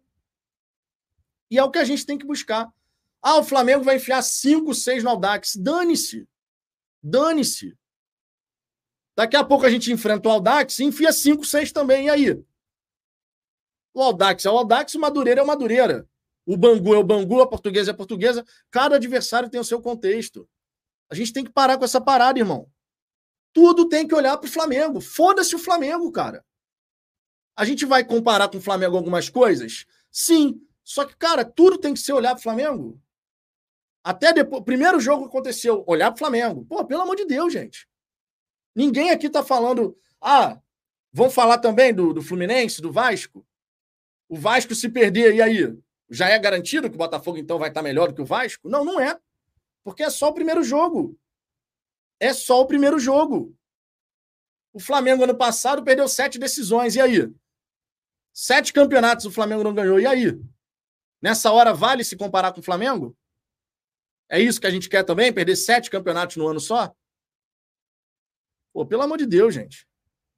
Inclusive na nossa própria música, no estádio, várias vezes. O jogo é contra o Corinthians. Tem gente falando do Flamengo na porra da música. Essa porra me irrita, me, me irrita absurdamente, irmão. Jogo contra o São Paulo. Aí a música. Tomar no Flamengo. Porra, pelo amor de Deus. Isso só coloca o Flamengo no pedestal. E se tem uma coisa que eu não vou fazer aqui é colocar Flamengo em pedestal, irmão. Pelo amor de Deus. É... Deixa eu ver aqui outras mensagens. O Alexandre Francisco, Flamengo acabou com o Botafogo no Newton Santos. E o Botafogo acabou com o Flamengo no Maracanã. Parabéns. Vamos em frente. Olavo Lindenberg, nego tá olhando até para berinjela de jogador, não vou olhar para o Flamengo. Aí cada um faz o que quiser, irmão. Cada um faz o que quiser. O Paulo Jean, Aldax pode estar num péssimo dia também, jogando mal. Contra nós, eles podem jogar bem e ganhamos de um placar de 1 a 0 Porque isso é normal do futebol, cara. Se pega o Campeonato Brasileiro. Campeonato Brasileiro. O Botafogo enfrentou o América Mineiro no Newton Santos. amassou o América. O Flamengo enfrentou o América no Maracanã e quase perdeu. Tem que levantar as mãos para o céu que conseguiu um empate naquele dia. E aí?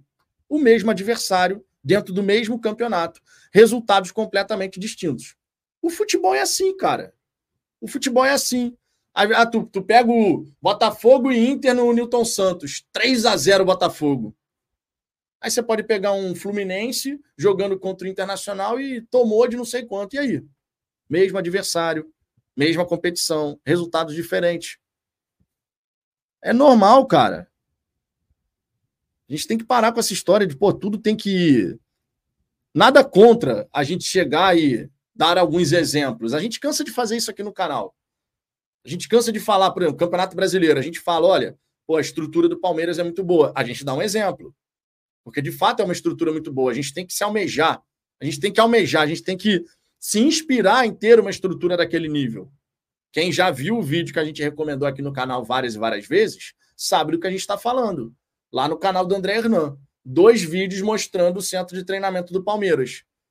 É uma comparação que é muito enriquecedora.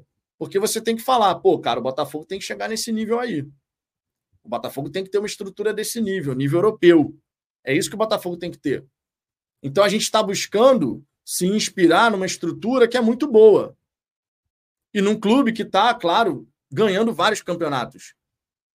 Agora, o que acontece com a rivalidade com o Flamengo é uma outra parada, irmão. Henrique Silva, Vitão, até concordo com você, mas o problema é a atuação que o Botafogo teve, principalmente certos jogadores que parece que ainda estão em 2023. Então, Henrique, eu vou tornar a perguntar: o que, que vocês esperavam da primeira partida da temporada? O que, que vocês esperavam depois da primeira partida da temporada? Qual era a expectativa de vocês para hoje?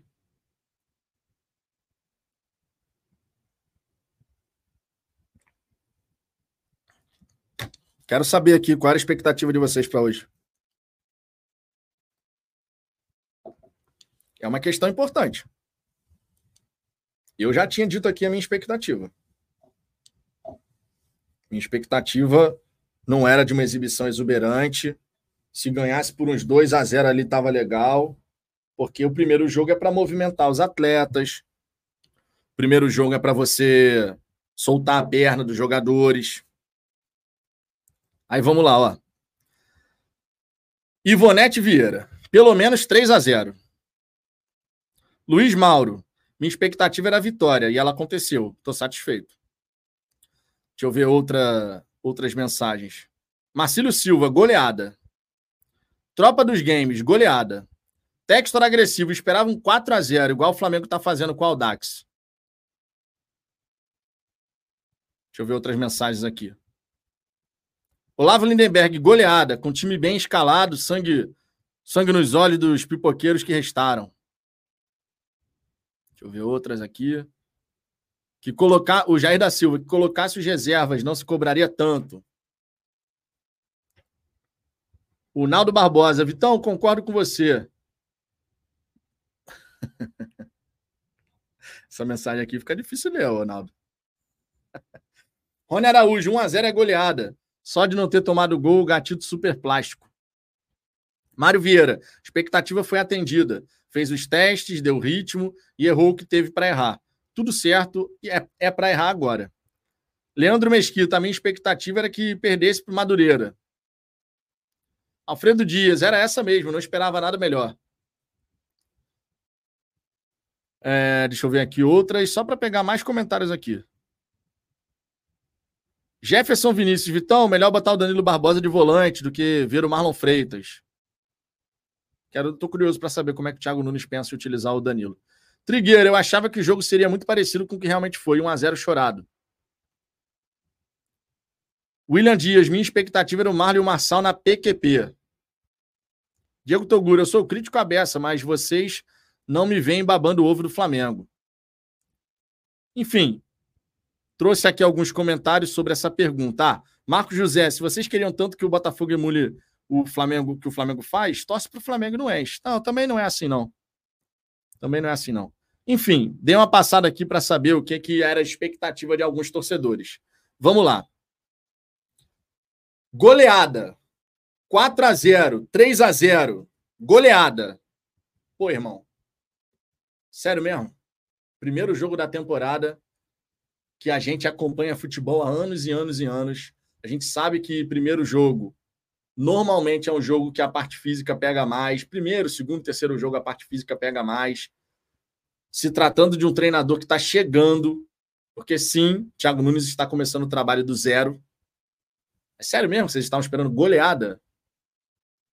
Irmão, quando você coloca a sua expectativa no primeiro jogo da temporada, com todo o contexto que existe, de um treinador que está começando um trabalho que ainda não tem, ainda não tem um sistema de jogo já definido, é assim que eu vou jogar, que está buscando isso, com o time ainda buscando entrar no melhor ritmo, a expectativa de vocês era goleada. Pô, irmão, vocês pediram para se frustrar.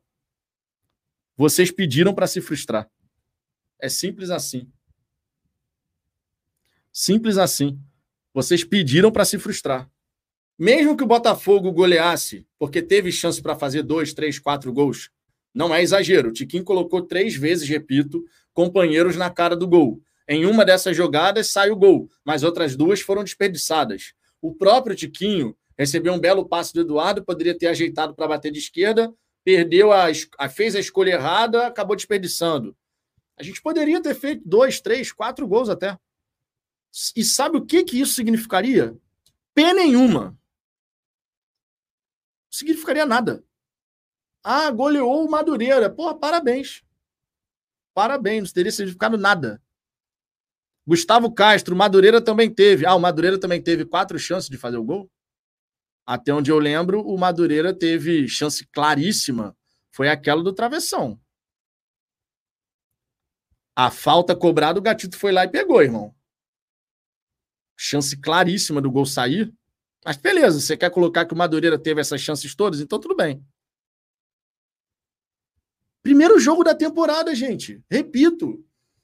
Vocês querem fazer uma avaliação aprofundada depois do primeiro jogo da temporada, cara.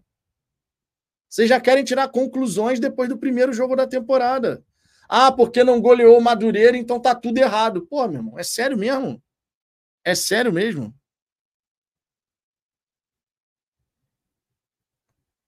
Primeiro jogo da temporada, gente. Aí vocês colocam a expectativa de vocês lá em cima. Não, porque é o primeiro jogo, o Botafogo tem que chegar, tem que passar o trator no Madureira. Aí não passa, pronto, aí tá tudo errado. Aí ferrou, irmão. Aí realmente ferrou. Realmente ferrou. Mário Vieira, eu fiquei satisfeito porque o cara fez o que tinha que fazer, testar o time. Que é o grande objetivo, né, Mário? O grande objetivo de um começo de temporada é você testar. E no caso do Thiago Nunes, isso é extremamente necessário. Repito, o Thiago Nunes não é o Ramon Dias, que já vem de um trabalho do Vasco, que começou no Brasileiro do ano passado, há muitos e muitos jogos. O Thiago Nunes pegou os últimos cinco jogos sem tempo praticamente para treinar, cara era basicamente mostrar vídeo e tentar colocar alguma coisa na cabeça dos atletas.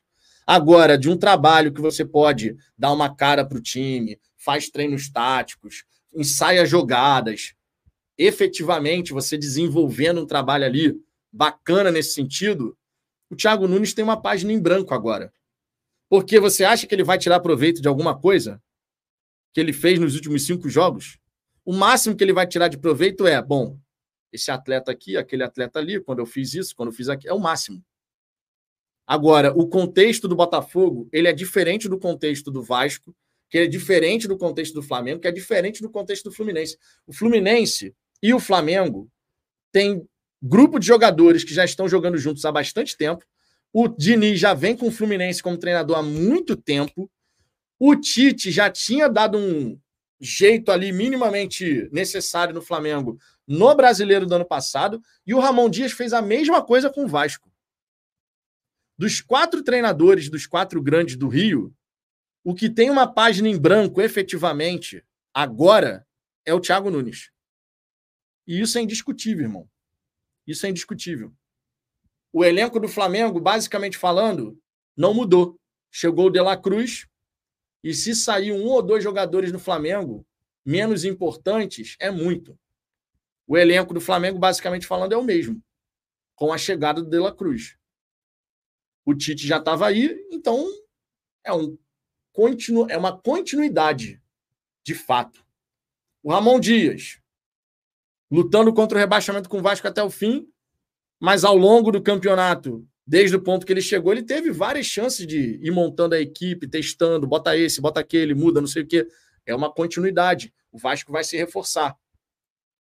Vai ter novas peças, ele vai ter que aprender sobre aqueles jogadores? Sim, mas é uma continuidade. No caso do Thiago Nunes, não dá para falar que é continuidade quando ele entra faltando cinco jogos, tendo que apagar incêndio para tentar fazer o Botafogo ser campeão brasileiro, com tudo indo por água abaixo.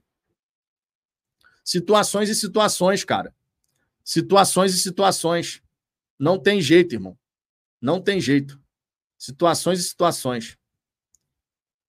O Ricardo Cristofaro, Botafogo 2024 é a cara do Eduardo, sem raça e desinteressado. Pô, irmão.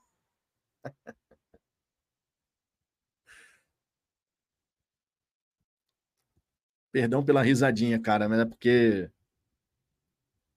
eu já estou vislumbrando como é que vai ser a sequência dos próximos jogos, tá? já estou vislumbrando. Beto Freitas, Vitão, são os da turma do Seremos, sem nunca ter sido são aquele tipo de pessoas do contra, tipo Don Quixote, que passarão, como é que é? Subiu aqui. Que passarão a vida lutando contra moinhos de vento. O Gustavo Castro, mas Vitão, ele foi treinar no resort e deu vários treinos e jogos. Você não acha que a escalação é estranha? Isso foi o que ele achou de melhor no treino? Cara, para começo de conversa, não deram nem um lateral direito para o Thiago Nunes, irmão. Eu não jogaria com três zagueiros, por exemplo. Agora, para não jogar com três zagueiros, você tem que ter o lateral direito. Não deram um lateral direito para o Thiago Nunes a tempo. Ele teve que mudar, botar ali, botar uma, um, um ala, botar três zagueiros e testar um sistema dessa maneira, cara. Na carreira do Thiago Nunes, jogar com três zagueiros nunca foi a preferência dele. Nunca foi. De repente, no Botafogo pode ser? Pode, pode mudar. Mas na carreira do Thiago Nunes, não foi o sistema tático que de fato ele ficou utilizando toda hora e tal, não sei o quê, nos, na, nos trabalhos que ele já realizou. Os trabalhos que ele realizou. Agora, tu não dá um lateral direito pro cara. O que, que você espera que o treinador faça? Ele tem que adaptar, porra. Bota três zagueiros, vai com ala, porque eu não tenho lateral. Quando a gente tiver o lateral, aí de repente a gente vai ver o Botafogo jogar com uma linha com quatro defensores. Agora, tem outra também, né? Vamos falar. Ao longo da última temporada, várias vezes, especialmente depois ali, quando a coisa começou a dar errado, claro, a galera começou, tem que jogar no outro sistema, esquece o sistema com pontas, que não sei o quê. Eu não estou inventando nada. Não estou inventando absolutamente nada. Isso foi falado várias e várias vezes em várias lives. Aí o treinador tenta um sistema diferente e vai receber corneta do mesmo jeito. Sabe por quê que a corneta canta, muitas vezes?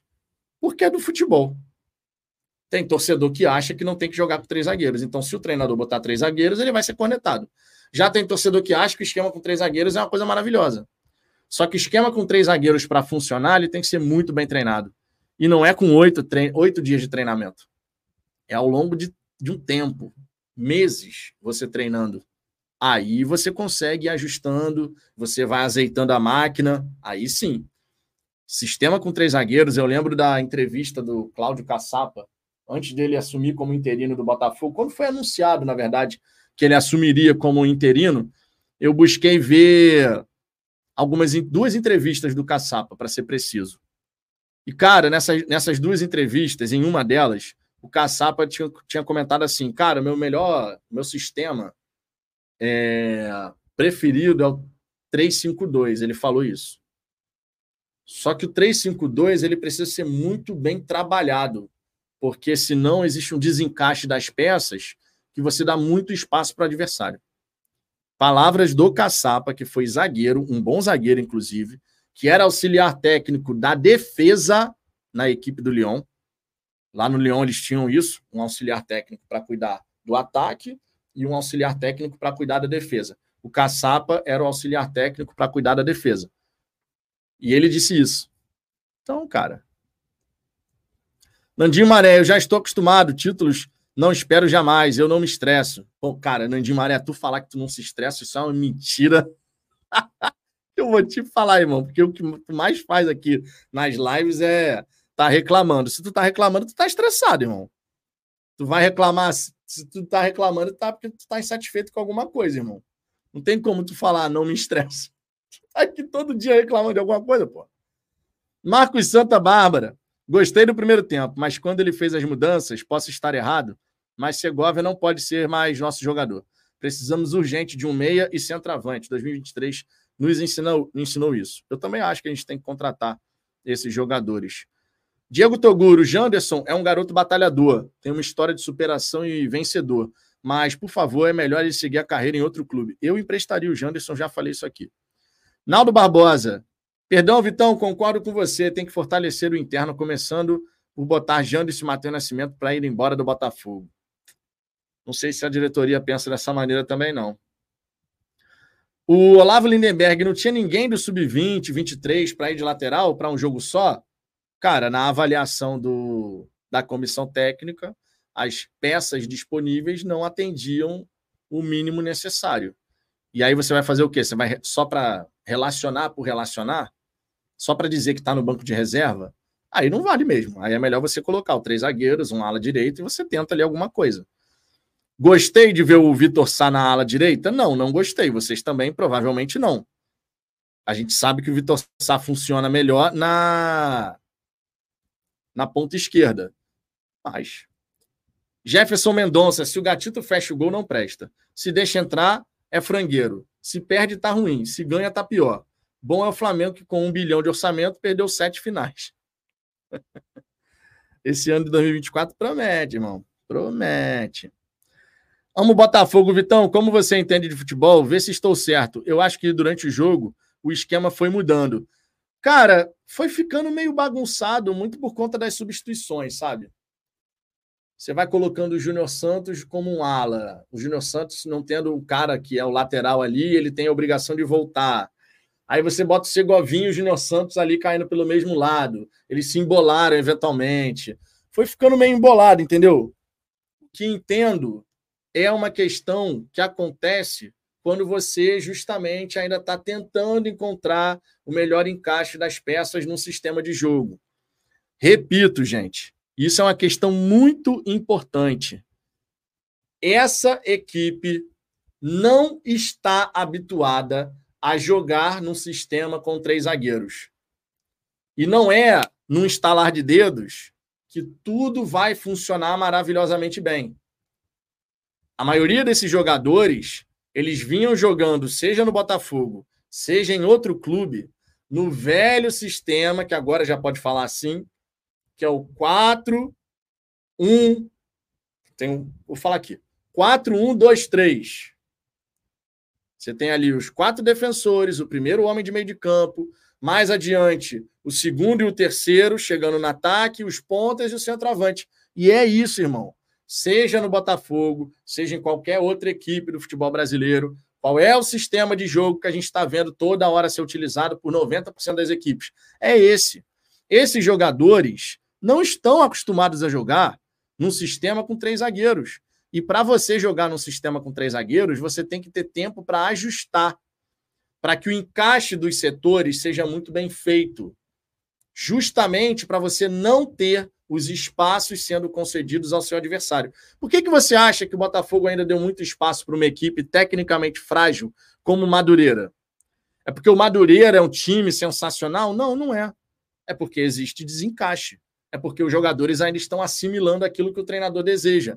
Não são com oito dias de, oito dias de treinamento, efetivamente falando, porque você teve a avaliação médica no começo tudo mais, né? aquela bateria de exames. Não são com oito dias de treinamento, mesmo que seja em período integral, que você vai resolver o problema. Não tem como, irmão. Não tem como. Tu não resolve o problema dessa maneira. Você precisa dar tempo ao tempo. O torcedor do Botafogo vai ter a paciência necessária para esse tempo ao tempo? A maioria eu entendo que não. Vão reclamar e vai continuar tendo que dar tempo ao tempo. Vamos falar a verdade. Tu pode reclamar, que ainda assim o Botafogo vai dar tempo ao tempo para o Thiago Nunes fazer o trabalho dele. É isso, pô. Cavate. Isso eu concordo. Mas se for ver qualidade individual de jogador, isso não tem nada a ver com treino. Tem um monte de bagre infiltrado. Cara, vamos lá. O time titular do Botafogo hoje, tá? Gatito. Não é bagre. Certo? Não tem nem discussão em relação a isso. O Gatito é um bom goleiro, mesmo que não seja mais aquele Gatito. Na zaga, Danilo Barbosa. Não é bagre, bom jogador. Lucas Halter. Foi bem. Na sua estreia, foi bem. Acredito que pode evoluir e fazer um belo trabalho em 2020, 2024. Alexander Barbosa não perde a viagem. É um zagueiro que não perde a viagem. Vai ter que se adaptar nesse quesito ao futebol brasileiro, porque a arbitragem aqui é diferente em relação a isso. O cartão dele, inclusive, foi inventado. Não tinha motivo nenhum para ele tomar cartão ali. O árbitro viu uma parada que não aconteceu. Até porque, se o árbitro viu que ele foi com o cotovelo assim, não era nem para dar amarelo. Se ele viu um cotovelo na cara do outro, que ele fez o gesto assim. Ele fez o gesto assim, o árbitro. Se ele, ele conseguiu enxergar um cotovelo na cara do adversário, nem amarelo era, então. Enfim, inventou um cartão ali para o Barbosa. Mas acho que pode dar liga. Acho que pode dar liga. Cintura dura, né? Vamos falar a verdade. O Barbosa ali é meio cintura dura, mas acho que se adaptando ao time do Botafogo, ele vai dar liga. Tá? É um zagueiro que chega firme ali para poder recuperar a posse da bola e tal. Vamos ver, tem que dar tempo ao tempo para ele também. Na ala esquerda, irmão, não tem o que falar. Na ala esquerda, o Hugo. O Hugo não, não tem como, cara. O Hugo, ele até fez a jogada ali do gol, mas não dá para se empolgar com o Hugo. Vamos falar a real. No melhor nível do Hugo, ele foi titular porque o Marçal estava no pior nível dele, no Botafogo. Então o Marçal não. O, o Hugo não dá para ficar considerando que a partir de agora o Hugo vai fazer isso, vai fazer aquilo. Meu Deus, ele deu uma assistência no Carioca. Pô, parabéns, deu uma assistência no Carioca. Eu não acho que, que dá para a gente ficar contando com o Hugo como um ala esquerdo, entendeu? Enfim. No lado direito, Vitor Sá. Pô, Vitor Sá é bom jogador tem nem o que falar. Marlon Freitas, apesar da galera pegar muito do pé do Marlon Freitas por conta do ocorrido em 2023, tecnicamente falando, ele é bom jogador. A gente pode ter ficado pé da vida em várias situações, mas eu não posso chegar aqui e falar, não, o Marlon Freitas é um bagre, que não é. A verdade é que não é. Pode ter gente que goste mais ou menos do futebol dele, mas bagre ele não é. É um jogador que tem uma boa qualidade técnica e que pode ser útil. É para ser titular incontestável do Botafogo? No meu, no meu entendimento, não. Por isso que eu quero tanto a contratação do Alan. Porque o Alan chegando, o Marlon vai para o banco. Então eu quero ver a contratação do Alan acontecer. Eduardo não é mau jogador. O Eduardo precisa ter alguém para revezar com ele. Ah, Vitor, o Eduardo hoje se escondeu. O Eduardo, ele em alguns momentos não apareceu, em outros ele conseguiu aparecer, tanto é que ele estava dando uma assistência para o Tiquinho. Só que o Tiquinho desperdiçou a oportunidade. Mas a gente tem que considerar que o Eduardo, nesse sistema com 3-5-2, o Eduardo várias vezes ele teve que se deslocar de várias formas, porque o Jefinho caía às vezes por ali onde o Eduardo ficaria. É uma questão de, de questão de adaptação, mas o Eduardo não é mau jogador. Você pode ficar tá irritadíssimo com o Eduardo, mas falar que o Eduardo é mau jogador, isso não dá para falar. Tiquinho Soares. Tiquinho Soares é muito bom jogador. Pode falar que o Tiquinho Soares é pipoqueiro. Vai ter torcedor que vai falar. Tá no direito de falar.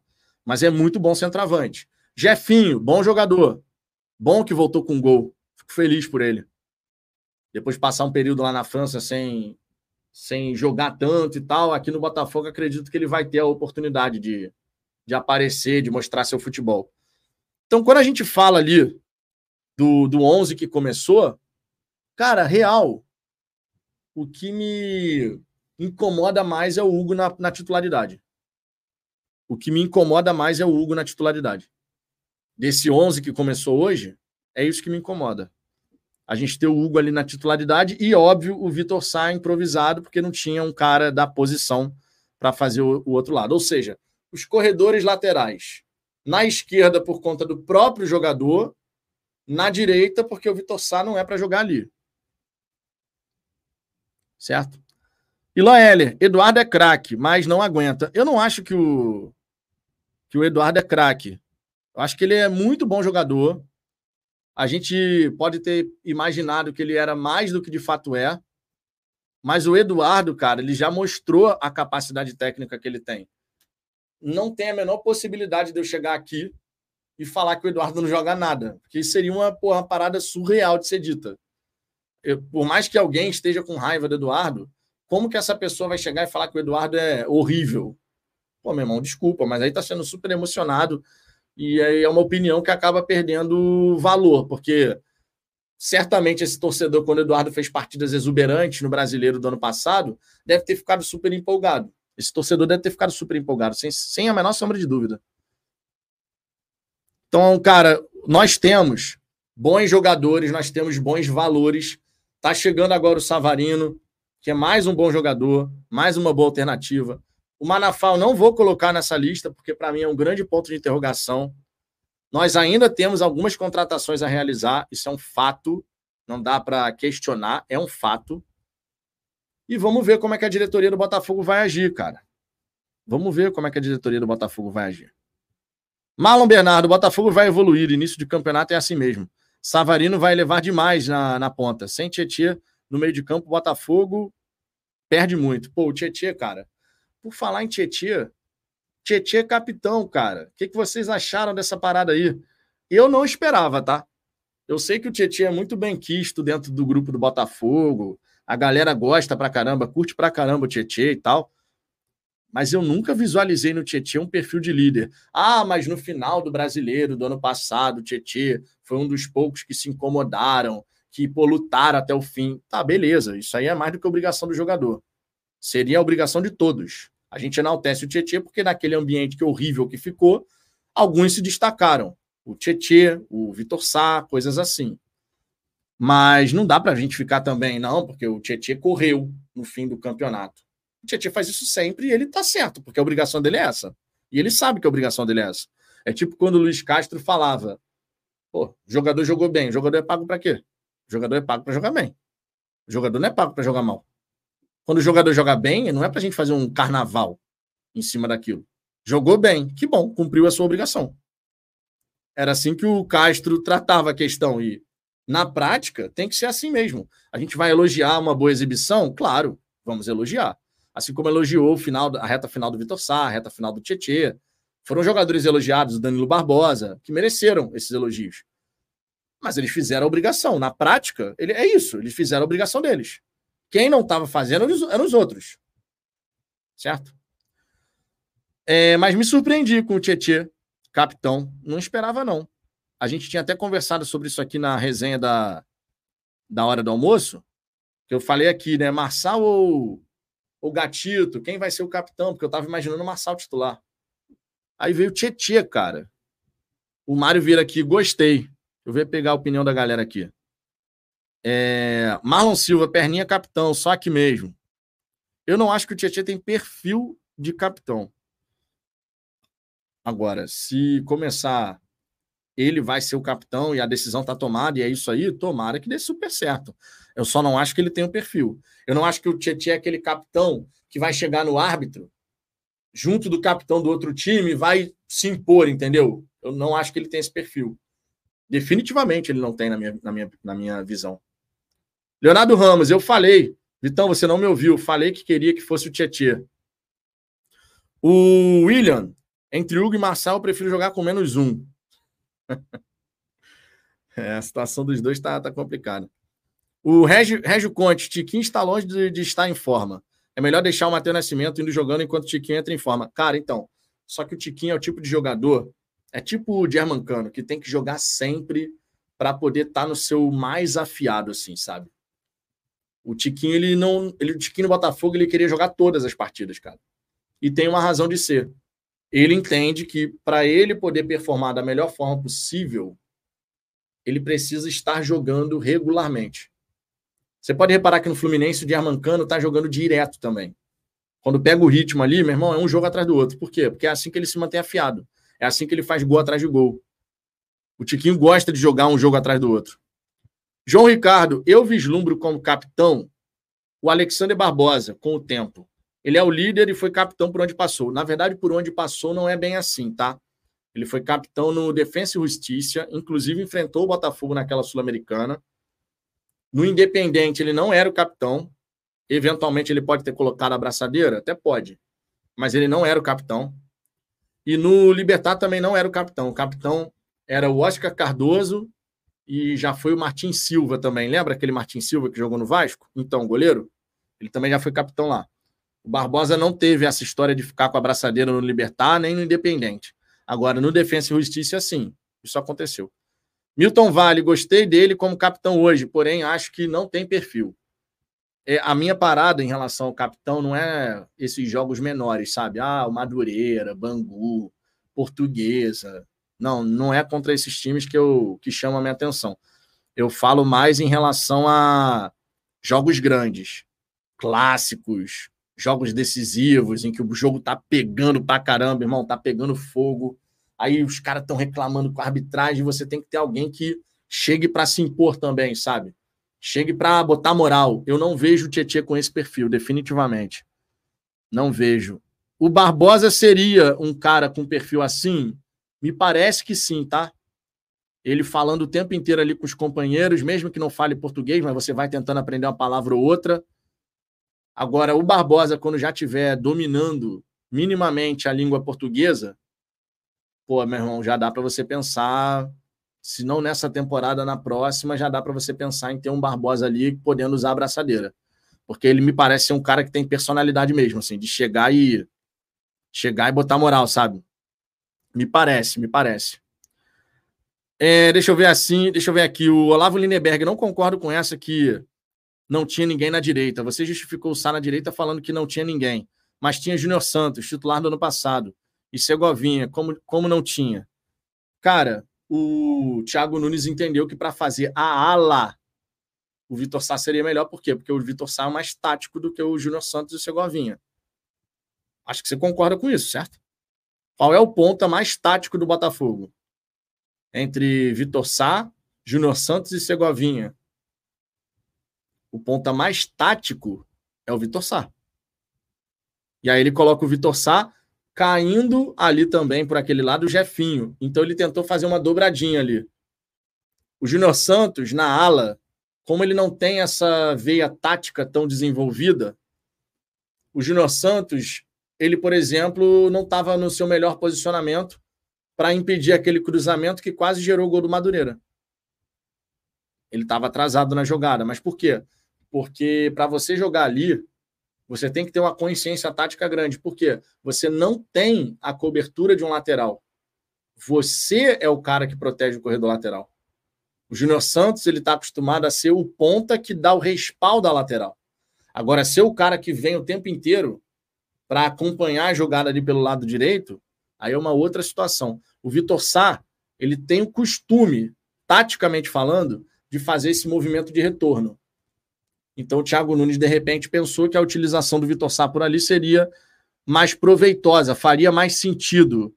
Até para você depois, de repente, explorar a zaga adversária um pouco mais cansada com a entrada do Júnior, podendo dar aquelas arrancadas que ele até tentou, mas dessa vez não conseguiu encaixar. É, Marcelo Márcio, jogar no 4-2-4, Savarino, Jefinho, Tiquinho e Vitor Sá no ataque. Com Danilo Barbosa e Tia no meio. Eduardo para o segundo tempo, o que acham?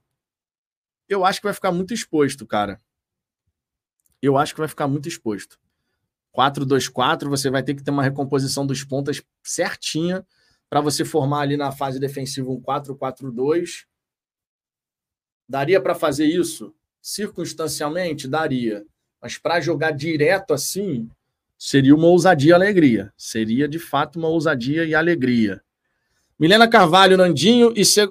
Nandinho, Segovinha, camisa 10 foi o fim. Gente, mas isso não é novidade. Tudo bem que a Milena disse que começou a torcer Botafogo ano passado, né? É, então, de repente, não sabe. Mas isso não é novidade para ninguém. o Segovinha já estava usando a camisa 10 no ano passado. Ele usava uma outra camisa. É, aí ele cedeu a camisa dele para o Diego Costa. Foi a minha lembrança é essa. Eu sei que o Diego Costa chegou, o Diego Costa gosta de jogar com camisa 14, o Segovinha jogava com essa camisa. Aí veio o Diego Costa, ele cedeu a camisa dele, o Sauer saiu e o Segovinha herdou a camisa 10. Então, isso já vem desde o ano passado, não nada demais assim. É porque tem aquela mística, né, de que a camisa 10, ela tem que ser do craque do time e tal. O Segovinha era 19, isso. O Diego Costa gosta do 19. É, o Diego Pandelou aqui, ó, 7.500 presentes. O público foi mais ou menos na faixa que eu tava falando, cara. Na resenha da hora do almoço, eu tinha dito aqui. Ah, uns 7.500, 8 mil torcedores. Era mais ou menos o que eu tava imaginando que seria. É...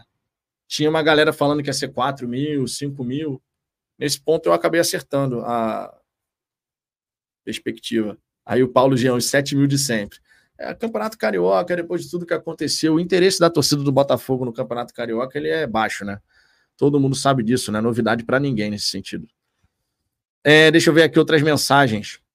Jair da Silva, poderiam ter tirado a 10 dele esse ano. Cara, se chegar de repente um jogador para vestir essa camisa, eu acredito que o Segovinha vai ceder a camisa dele numa boa conforme foi com o Diego Costa, por exemplo. Diego Costa chegou, ele joga com a 19, Segovinha vestia 19, cedeu a 19, pegou a 10 porque o Sauer estava saindo.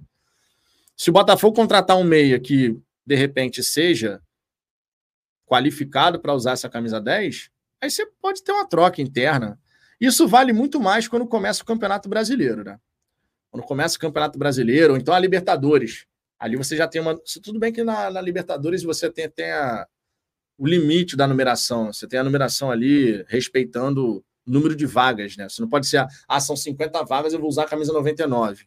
Na Libertadores não pode. Você vai usar dentro daquele número. Ah, no de 1 a 50. São 50 inscritos, então é de 1 a 50. Agora, no brasileiro, tem essa liberdade. Então, se eventualmente chegar um camisa 10 aí, eu acredito que a gente vai ver o, o Botafogo mudando. Eu acredito. Se algum camisa 10, ah, Segovinha, pô, cara, contratamos esse cara aqui, tem a questão do marketing envolvido e tal. Não acredito que o Segovinha vá. vá. vá falar, vá contrariar isso de alguma maneira. É, deixa eu ver aqui o, outras mensagens, ó. O Ilan Heller, voltasse na, na, na C e na D temos o Aldax, Nova Iguaçu e Portuguesa. A Portuguesa que quase subiu para a Série C chegou a um jogo, cara, de subir para a Série C, mas infelizmente no Rio de Janeiro, jogando lá no Luso Brasileiro, acabou se dando mal. Eu tava torcendo pra caramba, cara, pra portuguesa aí, pra Série C. A gente precisa dos times pequenos do Rio de Janeiro jogando, cara. Terceira divisão, segunda divisão. Foi maneiríssimo quando a gente teve o Macaé, por exemplo, jogando a, a segunda divisão do futebol brasileiro. Botafogo naquela ocasião também estava, isso não foi nada maneiro, lógico. Minha gente, olha só. Uma hora e 49 de resenha pós-jogo, esse primeiro pós-jogo aqui do canal. Queria agradecer a presença de cada um de vocês. Eu vou publicar um vídeo aqui no canal Radar Alvinegro, primeira edição, às 8 da manhã dessa quinta-feira. Conto com a audiência de vocês. Deixem o like, por gentileza, vocês sabem que é importante. Se inscrevam aqui no canal. Nesse momento, nós estamos aqui no canal com 38.064 inscritos. Estamos caminhando aí em busca dos 39 mil, chegaremos lá com toda certeza. E nessa resenha daqui, fica o destaque de que a gente alcançou a marca. Deixa eu ver aqui, ó. Alcançamos a marca dos. Tá carregando a informação? Só para a gente poder fechar aqui. Fica, alcançamos a marca dos. Carrega aí, YouTube, pelo amor de Deus. 822 likes. Obrigado aí pela moral, gente meia-noite já, e a gente está aqui com pô, mais de 900 aparelhos conectados. Isso é Botafogo, gente. Isso é Botafogo. Primeiro jogo da temporada, ainda tem aquela coisa da chateação com o que aconteceu no último ano. É normal, cada um vai levar seu tempo para digerir, mas entendam: começo de campeonato carioca. Não coloquem a expectativa de vocês aqui em cima. Ah, vai golear, vai dar espetáculo. Irmão, treinador novo, contexto muito particular, chegada de vários reforços, saída de outros tantos jogadores, página em branco. O Botafogo não está dando continuidade ao que aconteceu em 2023. E que bom que não está dando continuidade, que a gente precisa de fato novo. Nós precisamos desses fatos novos.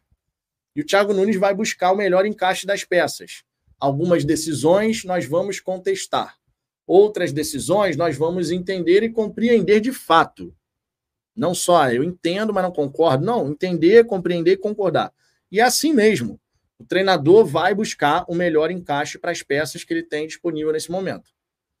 Eu espero que ele tenha êxito e eu tenho certeza que vocês também esperam que isso aconteça. Fechou? Tô indo nessa, tá? É, Jair da Silva Zamba teve ter, como é que é? teve sozinho falando, putz, que time ruim, coitado do Vitão, eu não vou não. Não, cara, é porque o, o Ricardo acabou se estava se sentindo meio mal hoje ao longo do dia. E aí ele falou, pô, cara, tô meio mal, não vou conseguir fazer pós-jogo e tal. E acontece de vez em quando. Então, naturalmente, não tem por que se sentindo mal, vou fazer uma live. Quando você está se sentindo mal, você está se sentindo mal, não tem que fazer. Mas amanhã, 10 da noite, o Ricardo deve estar aqui, acredito. Imagino que esteja já melhor. E aí ele vai poder estar por aqui. Beleza? Mas fiquem tranquilos que não é nada demais. Ricardo está se recuperando. Só foi um mal-estar. E é isso aí. Tá? Tô indo nessa. Vou aqui gravar o nosso glorioso Radar Alvinegro primeira edição. Para 8 da manhã temos um conteúdo já aqui para o canal. Agradeço muito a audiência de vocês, a participação aqui no pós-jogo. Amanhã eu estou de volta, 8 da manhã com Radar Alvinegro, 1 e 5 da tarde com a resenha, 18 horas com Radar Alvinegro, segunda edição, e 22 horas com outra resenha. Então, mais quatro conteúdos nessa quinta-feira aqui no Fala Fogão. Beleza? Tô indo nessa. Um grande abraço para todo mundo. Beijo no coração de cada um de vocês. Fui. Valeu.